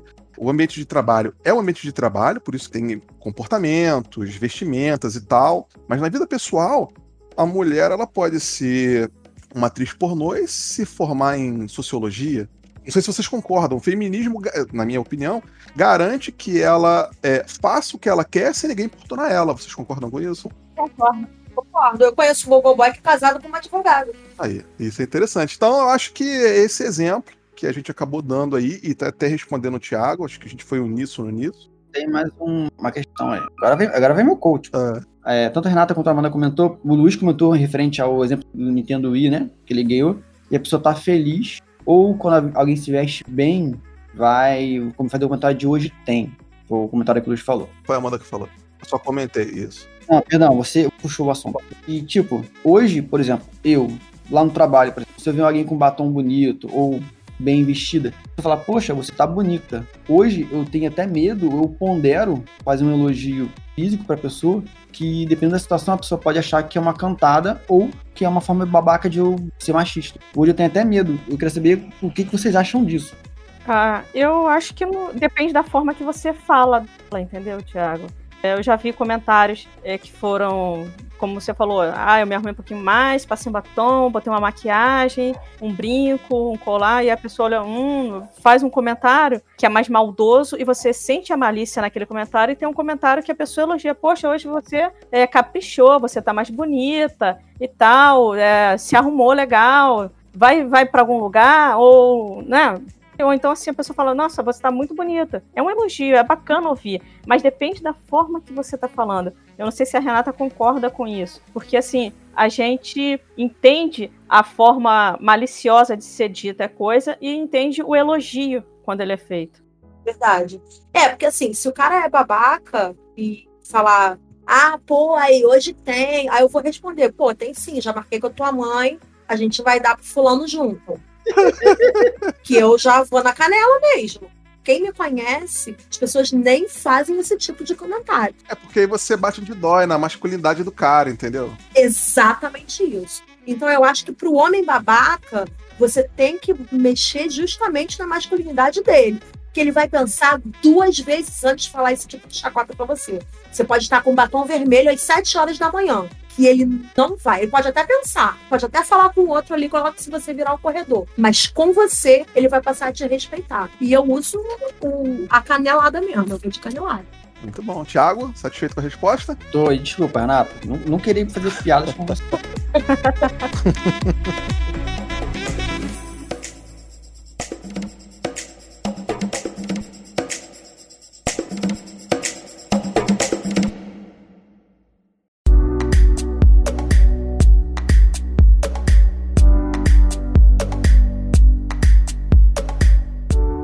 bom, muito bom então. Bom, eu vou é, inserir mais uma informaçãozinha aqui antes da próxima pergunta, que é sobre o salário dos gêneros, né? Mas eu vou falar um pouquinho mais sobre gênero agora. Eu tenho mais uma fonte aqui do IPEA, que é o Instituto de Pesquisa Econômica Aplicada, que diz que a renda média dos homens no nosso país é de 1.831 reais por mês. Um homem formado, tá com terceiro grau. Uma mulher também formada com terceiro grau, o rendimento médio dela é de 1.288, ou seja, 30%. A gente já sabe que a mulher ganha menos, mesmo com a mesma qualificação ou até mais. E ela, muitas vezes ela trabalha até mais horas, né? Agora, nós temos aqui outro aspecto que eu não posso deixar de falar, devido à mixigenação do nosso país, que é a da mulher negra, que a mesma mulher negra, nas mesmas condições de formação, ela ganha um salário de 946 reais. Então é onde eu vou basear a minha próxima pergunta. Uma mulher negra e pobre, será que ela enfrentaria os mesmos obstáculos, ou até mais, na obtenção de educação ou na ingressão do mercado de trabalho, só por ela ser mulher? Mas se ela, se essa mulher negra também estiver morando numa área ruim, mais distante de um grande centro, com uma criminalidade pior, será que os agravantes que nós conversamos até agora, como transporte ruim, é, vai afetar o desempenho dessa mulher? Assim, eu entendo que nós, nossa maioria, não sejamos negros, mas a gente tem exemplos a dar de pau e a nossa mixigenação acaba gabaritando a gente para falar sobre esse assunto. Até porque na nossa audiência, com certeza, a maioria deva enquadrar e ter aí a, a empatia por esse assunto. Queria saber o que que vocês acham. Eu acho que implica sim. Existe a diferença, existe a forma de tratar a pessoa com essa diferença, né? Então é complicado. Eu não saberia dizer eu, Amanda, porque eu não sei o que é ser é, na pele de uma pessoa negra, porque eu não tive é, os preconceitos a mais que ela com certeza tem. Então eu sei que eu, o que eu passei, da mesma forma que a Renata sabe que ela passou, a gente teve essa luta toda, esses assédios morais todos, e para uma mulher negra é muito mais pesado. Ainda é, porque a gente é um país racista. E mesmo que você pense assim, ah, eu não sou, quando você começa a ler sobre o racismo, você para e pensa, cara, eu sou racista. Então você precisa aprender a desconstruir isso em você. E é muito difícil porque está entranhado, você já nasce assim, faz piadinhas que, que de repente não deveria e sai sem você pensar. Então, para a mulher, dependendo é, a cor, da onde ela vem, é, uma área de risco, tudo isso influencia para. Não sei se vou contratar essa pessoa daí, não. Até porque no Brasil a misoginia e a homofobia elas estão de mão muito dadas, né? São quase intrínsecas, né? E é muito fácil para um contratante, se ele não tomar muito cuidado, ele pré-julgar as pessoas que têm essas qualidades que venham de áreas de risco, menos favorecidas, né? Então, com certeza a gente acredita que seja um agravante aí para provavelmente uma não contratação, né? É, eu tive um trabalho que eu fiz uma vez, é freelance e tal, fazia, e conversando com o dono dessa empresa, é uma empresa que era de fora, alemã, ele chegou e falou assim para mim, Amanda, é, a gente precisa contratar, que eram modelos para poder, não modelos, mas mulheres é, que fossem bonitas, mas você tem que saber como botar um anúncio para esse tipo de coisa, porque elas iam ficar em quiosques de stands, né? De, de como é que fala? Tipo promove. Isso. Então, ela não pode ser feia, não pode ser negra, e quando estava em alta esse assunto todo, né? Começou a ter da mulher negra, é, agora você tem que falar preta, né, na negra. É. Ele foi, falou, não pode, mas naquela época ainda era negro, era, se falava negro. Então, assim, eu achei aquilo absurdo. Aí eu falei com uma amiga que me indicou, eu falei assim, olha, eu não quero fazer essa parte desse trabalho, não. É, me tira disso, porque eu não concordo da forma que ele colocou. Eu, eu vou ficar de frente e vou acabar tendo um problema. Eu não quero isso para mim. Uhum. Então, existe ainda e é muito forte. Infelizmente, ela não tem as mesmas oportunidades que a gente tem, a não ser que ela lute muito. Eu vi Agora eu não lembro o nome da pessoa, me desculpa, assim, foi um Cartas para Eva da, da Angélica, né? Eu assisti na, na Globoplay, onde tinha uma mulher negra, e ela é famosa naquilo, esqueci o nome dela, que ela tem um posto CEO de grandes empresas americanas e que ela conseguiu como? Ela ficou desempregada, pegou o dinheiro que ela tinha de de desemprego, daquele do FGTS, tudo, foi para o Canadá para poder aprender o inglês dela. E passou fome para poder concluir e ter um inglês melhor. E ela lutou, quis desistir várias vezes, mas ela falou, falou assim: Cara, eu peguei tudo que eu tinha, vim para cá e eu vou vencer. E hoje ela é CEO, representa várias empresas americanas, mas ainda assim olham para ela, é, não vê ela como uma mulher, vê como um homem, porque ela tem que se portar como um homem. E ainda por cima, você é a mulher negra que conseguiu chegar aqui, mas você não precisa mais continuar nesse seu papel, não. Imagina. E ela, um posto muito alto e assim, bem respeitada, mas as pessoas que estão acima dela não respeitam ainda ela como mulher e como negra, né? Como preta, né? É. É, infelizmente, sei bem como é que é isso, porque minha mãe, ela passa justamente por isso. Sei como é que é. Eu de dar um tiro nesse tipo de pessoa. Juro pra você. Eu acho tão absurdo. Eu tenho vontade de dar um tiro. Eu acho tão absurdo você julgar a pessoa por qualquer tipo de coisa, seja pela religião, pela gordura, porque eu sou gorda, né? Então, isso também é julgamento, tá? É, a cor da pele, é, enfim. Eu tenho uma amiga minha que ela se formou em enfermagem aos 38 anos de idade. Ela é negra, gorda e moradora de favela, né? E ela tá desempregada, gente. Ela não consegue emprego. Nós estamos no auge de uma pandemia onde está faltando profissional de saúde e ela está formada desde 2018 com diploma na mão e ela não consegue emprego. Se isso para mim não é preconceito, eu não sei qual é o nome disso. Inacreditável. É, é insano, é insano isso. Eu fico olhando para a vida dela e ela tá num desânimo que eu, mesmo como amiga dela, eu consigo desanimar junto, porque tem dias que eu não sei o que dizer para ela. E ela, graças a Deus, pegou um pouco das forças que ela tem, reuniu e está fazendo uma pós-graduação em UTI neonatal. Eu espero do fundo do meu coração que depois dessa pós ela consiga um emprego. Mas eu não sei se é garantido, porque ela já tá com mais 40, negra, moradora de favela e obesa. Cara, é, é, ridículo. Ela está sendo julgada não pelas habilidades que ela conquistou ralando naquela faculdade e naquele estágio que ela fez, que era um estágio não remunerado. Mas assim, ela tá sendo julgada pela aparência física. Infelizmente é, É. grotesco. E, e, assim, nós, nós quatro aqui, se a gente parar para olhar para nossa vida profissional, fica aí a, a pergunta: quantos chefes negros, independente de sexo, quantos chefes negros vocês tiveram? Eu não tive nenhum. É verdade. Eu tive um. Aí, a Amanda é a exceção à regra. Eu tive um. E há quantos anos você trabalha? Mas ele era muito mais é, racista e preconceituoso do que qualquer outro. Isso é mais triste, né? Exatamente. Pois é, é incrível isso, né, cara? Eu tive a chance de conhecer umas pessoas que são negras e racistas, cara. É, é uma parada que eu pensei em ver de repente só, só em marciano, cara. E de falar assim, isso daí é coisa de preto. E como assim, se ele é, e como é que ele fala uma coisa dessa? Como é que ele pode pensar uma coisa dessa, entendeu? É, É foda. Eu- Eu me considero negro, nascido e criado em comunidade. E dentro da comunidade a gente vê que a condição social é um fator de união muito mais forte do que a cor é desagregadora. Mas quando você passa para áreas mais nobres ou desce para o asfalto, digamos assim, né? A cor ela já é um um fator mais predominante para desagregar. Eu, como sou até mais claro, acabo não sofrendo tanto racismo quanto minha mãe sofreu, mas ainda assim a gente vê passando isso pela pele, eh, vê as pessoas que a gente ama passar isso na pele, é algo que faz a gente perder a fé na humanidade, né? Total. É, então, assim, meus pais não são negros, mas como a gente tem na família, então acaba acompanhando. Minhas irmãs são mais morenas, mas tem a tendência a mais, e as pessoas olham pra mim e falam assim: Nossa, você não tem nada a ver com suas irmãs porque você é branquela e elas são mais escurinhas, né? Eu falo assim: é, o, é o preconceito de muita gente, é absurdo isso. É, eu sempre fui chegada num negão e minha avó me fez passar uma vergonha uma vez.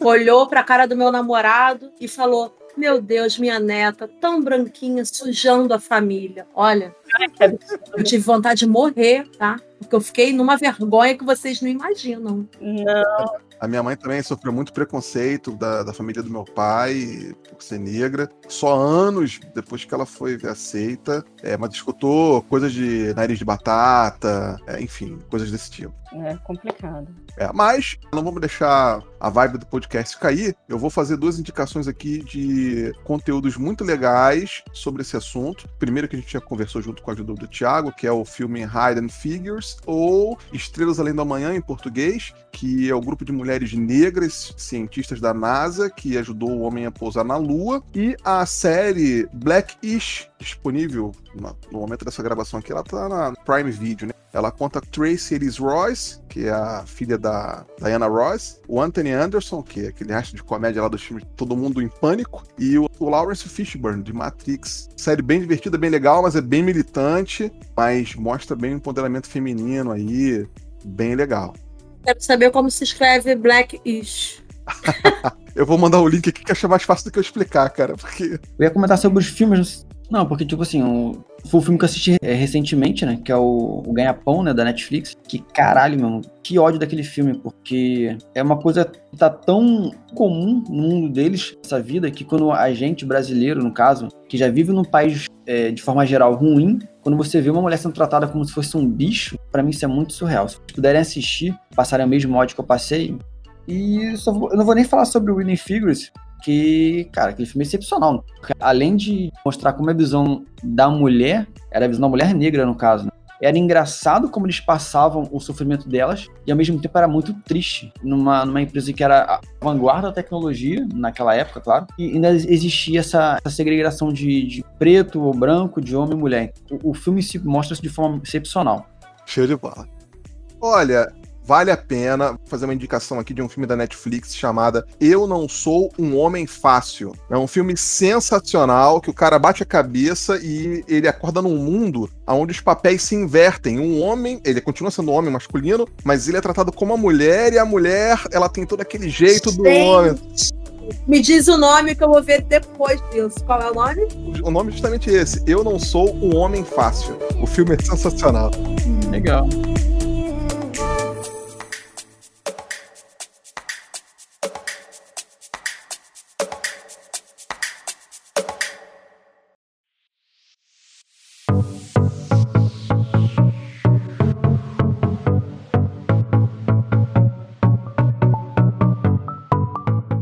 Muito bem, muito bem. Então, já que isso aqui é um podcast de tecnologia, a gente está comentando sobre as mulheres na tecnologia, é bem legal a gente falar de como a tecnologia pode ajudar as mulheres, porque afinal de contas, hoje no Brasil, nós temos aqui mais um dado garantido pelo Ministério do Trabalho e Previdência Social, nós temos 21,4 milhões de mulheres fase de produção.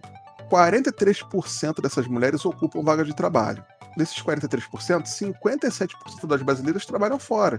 Dessas mulheres, 19% ocupam cargos de alto escalão.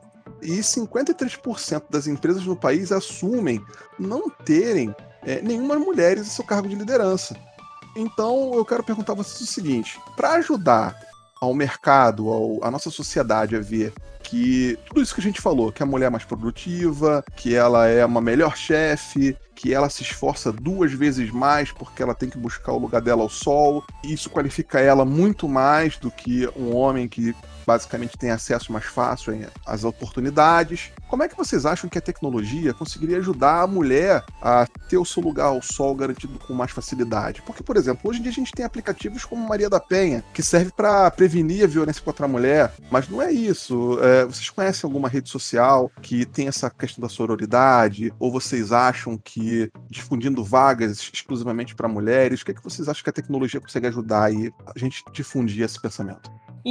Então, eu conheço já tem uns cinco ou seis anos a Escola de Você, que é da jornalista Ana Paula Padrão. É uma plataforma digital que ajuda as mulheres a aprenderem a empreender, a entrar no negócio e elas ajudam umas às outras e tem como principal lema, né, a sororidade. Eu achei isso muito legal. Então eu cheguei a fazer uns cursos ou outros lá, mas dei uma parada porque eu tive que mergulhar de cabeça para não perder meu emprego, né? e aprender algumas coisas do meu trabalho. Mas assim, é, é muito interessante. Elas têm encontros em todos os cantos do país e uma ajudando a outra e crescendo cada vez mais. Tem patrocinadores é, bem grandes, né, que ajudam esse movimento todo está acontecendo e é todo voltado para a mulher, não que o homem não possa, mas é especialmente para a mulher, para uma ajudar a outra, uma dando a mão para a outra porque a gente chega em algum lugar. Então eu acho isso muito bacana, ouvindo histórias, elas mesmas contando histórias do que aconteceu na vida delas e como elas chegaram lá porque não desistiram, entendeu? Isso eu achei bem legal. Pô, legal, legal. Eu sou muito desconectada, gente. Embora eu seja de TI, eu não tenho nem perfil de TI. É estranho falar isso, né? Mas eu fiz até o, o curso no Instituto Brasileiro de Coaching. Eu sou uma coaching formada, né? Legal. E só aplico a mim mesma o coaching, porque eu não me acho apta a aplicar coaching em ninguém, que é muito difícil. Mas todo o meu perfil é de vendas, absolutamente meu perfil é de marketing. O cara lá do coach me perguntou o que, é que eu estava fazendo na área de exatas. E até saí de lá me perguntando também o que, que eu estava fazendo há tantos anos na área de exatas. Então, eu sou muito desconectada disso. Eu não conheço nenhum canal para ajudar as mulheres, a não ser as próprias mulheres que me cercam, né? Não só de TI, mas uma ajudando as outras, ou com grana, ou com ouvido, ou com uma dica. Eu tenho grandes amigas, boas amigas, a gente está sempre uma perto das outras. É, foi daí que surgiu até esses meus vídeos semanais no Instagram, mas agora eu vou passar a conhecer essa dica aí que a Amanda deu, Escola de Você. Então, eu iria dar duas indicações no caso. Ambos não são focados em TI, mas são duas mulheres que me ajudaram e me ajudam muito até hoje, que é a Natália Cury que é a dona do canal Me Poupe, não, peraí. Eu agora esqueci, cara. Conheço tanto pelo, chamo, pelo nome dela. É Me Poupe, isso mesmo. Ela é sinistra, ela é muito comunicativa e ela me ensinou muita coisa, cara, quando comecei a aprender a investir e a ter controle financeiro. E uma que eu conheci agora, que também é muito incrível, só que ela é focado mais na parte de ações, que é o canal Papo de Bolsa. Ela é muito sábia no que ela fala, ela é bem nova, ela deve ter uns 20 e poucos anos, 6, 27. E, cara, ela tem um conhecimento muito claro do que ela ensina. São dois canais que eu recomendo para qualquer pessoa, né? O Me Poupe, da Natália, e o Papo de Bolsa, dessa outra menina que eu não lembro o nome dela agora. Esse Papo de Bolsa eu não conheço, não. Natália Cury, eu já sigo ela tem um tempo. Eu já fui na palestra com ela e ela é muito foda. Meu Deus, ela é muito engraçada. O jeito dela é único, cara. Aí eu escutei o podcast dela do Flow e ela já é toda diferente, cara. O raciocínio dela é todo diferente desde pequena. Por isso que eu recomendo muito ela. Muito legal, muito bacana.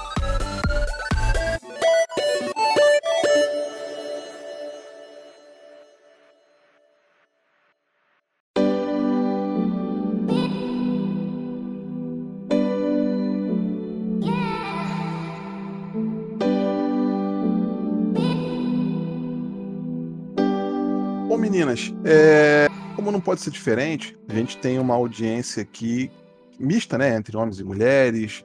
Eu espero que os homens se tornem mais conscientes, trabalhando com seus colegas de trabalho, respeitando também as mulheres que ele tem em casa, dando mais atenção consciente e inconscientemente, porque mesmo a gente com essa consciência, a gente acaba ainda sendo bastante preconceituoso com as nossas mulheres.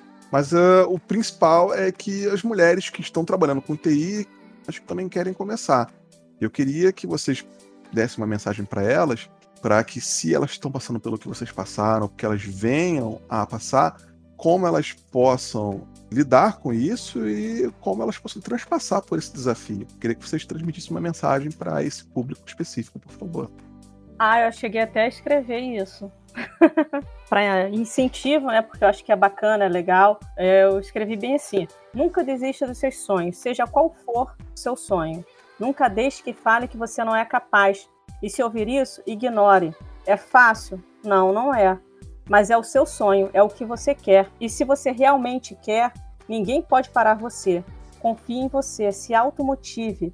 Se não tiver quem o faça, vai ter dias que você vai querer chorar, então chore, persista, seja sempre o melhor que você puder ser para você. Pô, que, que legal, porra, legal. Maravilhoso. Caramba. Assim, eu- tenho uma dificuldade terrível de ser uma pessoa fofa. Mas ok, é, um conselho primordial é só entra na área de TI se você gostar. Se realmente você olhar e falar, cara, é isso que eu amo, beleza. Aí você entra. Se não, desiste antes. Porque é muito difícil. É muito difícil ser mulher no TI. Você vai ter que usar todos os paus e as pedras que atirarem em você de combustível para você subir, para você voar. Não tem jeito fácil de fazer a coisa.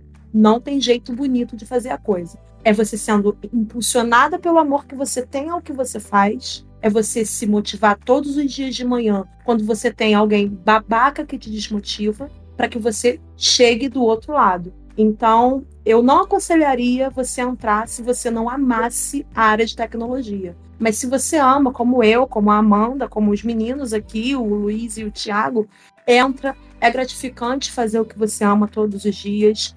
É maravilhoso. E, acima de tudo, é melhor ainda mostrar que você é capaz e calar a boca de muita gente. Porque eu vim no mundo para calar a boca de quem já deveria ter nascido mudo. É isso aí. Pô, muito legal, muito bacana. Eu, se eu pudesse, dava um abraço a vocês dois agora. Sério, porque o, o que vocês falaram é uma coisa que é clara e que, tipo assim, além de vocês terem que ter todo o trabalho que, vamos dizer assim, que nós homens já teríamos ter, vocês ainda tem que ter o trabalho de saber lidar com pessoas babacas, cara, que é muito grande. Eu acho assim, pra mim é muito fácil falar que é só estudar e se esforçar. Mas é o que a Amanda e que a Renata falou. Se vocês realmente gostam de seguir na área de TI, cara, não desista. Porque vale muito a pena. Eu, eu sou um cara que quando eu vejo uma tecnologia nova, ou quando eu faço um if funcional, uma coisa que eu não fazia, eu não sei se vocês têm essa mesma coisa, mas eu fico tão feliz, cara. Eu, fico- eu pareço até uma criança com um brinquedo novo. Pô, eu fico muito feliz. Ah, com certeza. Eu também fico numa atenção quando eu vejo alguma coisa funcionando. Nossa, Não, quando você tá fazendo algo e não vai, não vai, você tem aquela sacada, você faz e funcionou, você fala, caramba, sabe? sim, é muito bom. É muito legal. É, é, por exemplo, eu fiz algo na última empresa que era fazer o aplicativo, né, montar um PDF e como você montar isso para um aplicativo, uma aplicação Android, fazer aquilo funcionar certinho na linha, sair bonitinho na impressão e ainda ser enviado para outra pessoa. Era um aplicativo de Auditoria? não, acidente de trânsito. Então isso ajudaria a pessoa a, a conseguir dar entrada num recurso maior para DPVAT, essas coisas? Exato, é porque eu não tenho carro, não dirijo. Enfim, mas isso ajudaria, por exemplo, quando tem um acidente de trânsito, não é mais no papel. A empresa que eu trabalhei fez o aplicativo. Então, eu estava montando o PDF para poder fazer isso. Então, ele já estava todo estruturado. Ah, para fazer o BRAT online. Exatamente, para fazer tudo aquilo. E se a pessoa precisasse daquele papel, ela já estava recebendo no e-mail dela, bastava colocar ali, entendeu? Então isso assim é uma coisa que fala para mim, você não vai conseguir fazer isso, eu consegui. Então foi, como falou, foi foda, né? Foi bom calar a boca. muito bom, muito bom, muito bom.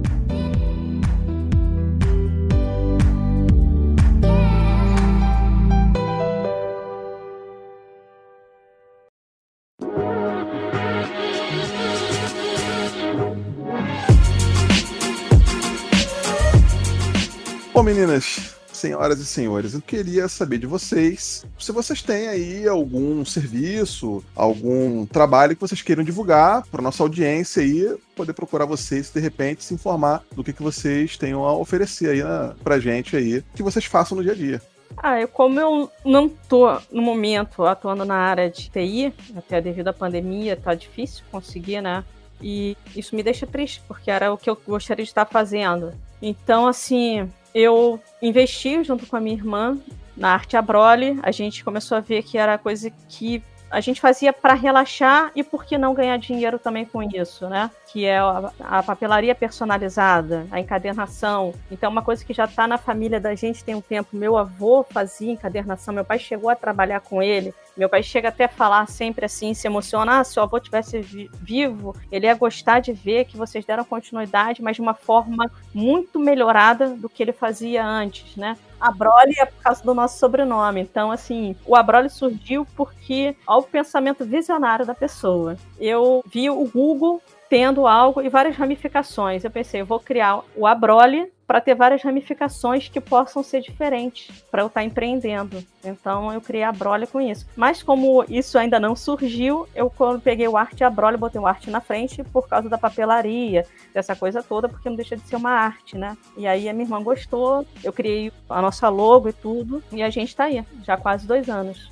E então a gente pensa em cada produto ter uma identidade própria e estar tá agregando um, um valor e, e, uma qualidade, né? Busca sempre por qualidade para estar tá oferecendo um produto muito bom e com preço que seja acessível e justo para os dois lados, né? Porque é complicado. A gente teve uma, um aumento tão grande em insumo que eu falo para minha irmã, gente, tá absurdo você vender porque hoje tem prioridades. Você não vai comprar uma coisa que pode ser supérflua ali quando você precisa comprar uma comida ou botar uma, uma gasolina no seu carro para poder ir trabalhar, né? Porque está tudo muito caro.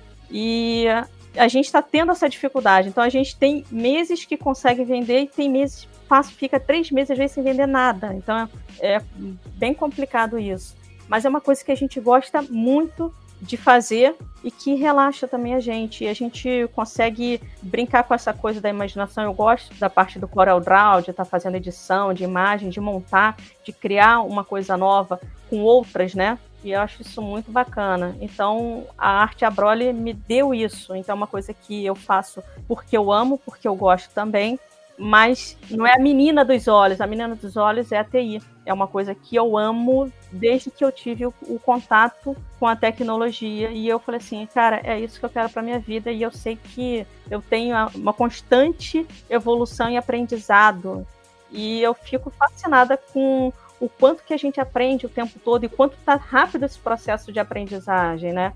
E eu posso citar um livro que eu acho ele bem interessante. Claro. As pessoas, é, não sei se conhecem, Philip K. Dick. Ele escreveu diversas histórias na década de 50 com tecnologias que você ainda não vê hoje no mercado.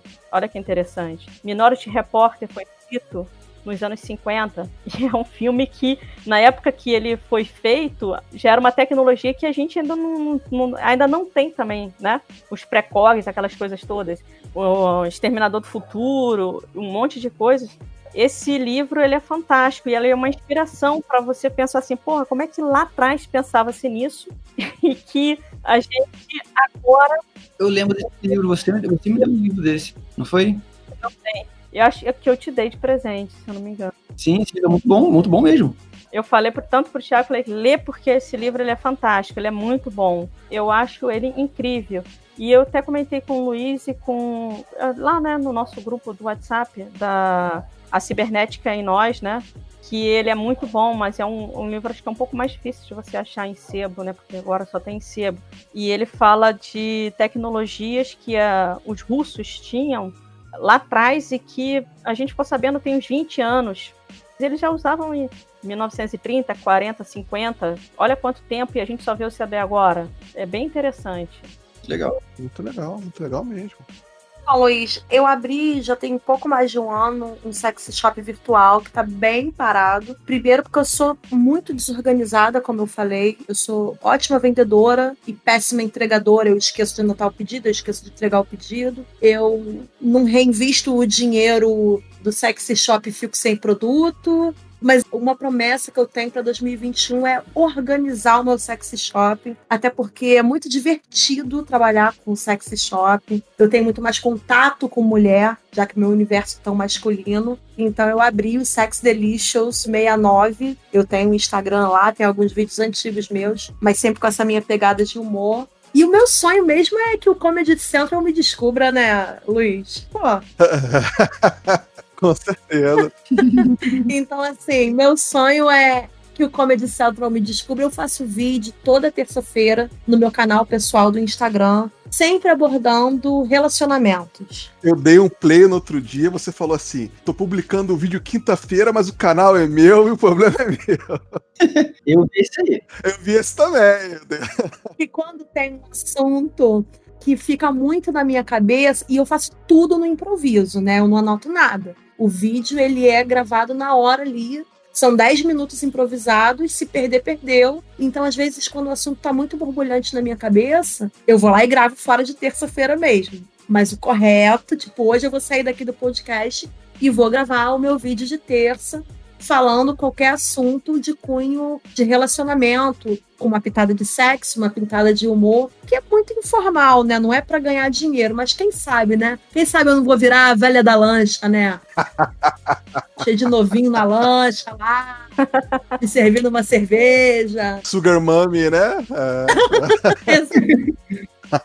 Muito bom. O Thiago, ele já tá calejado de dar o recado dele aí, já tem todos os canais dele aqui. Com certeza a gente vai colocar também na descrição do podcast todos os canais que as meninas divulgarem. Com certeza vai ser o Instagram, que é o canal delas principal, e assim por diante. Bom, coisa, vocês querem dizer mais uma coisa? Eu amo todos vocês.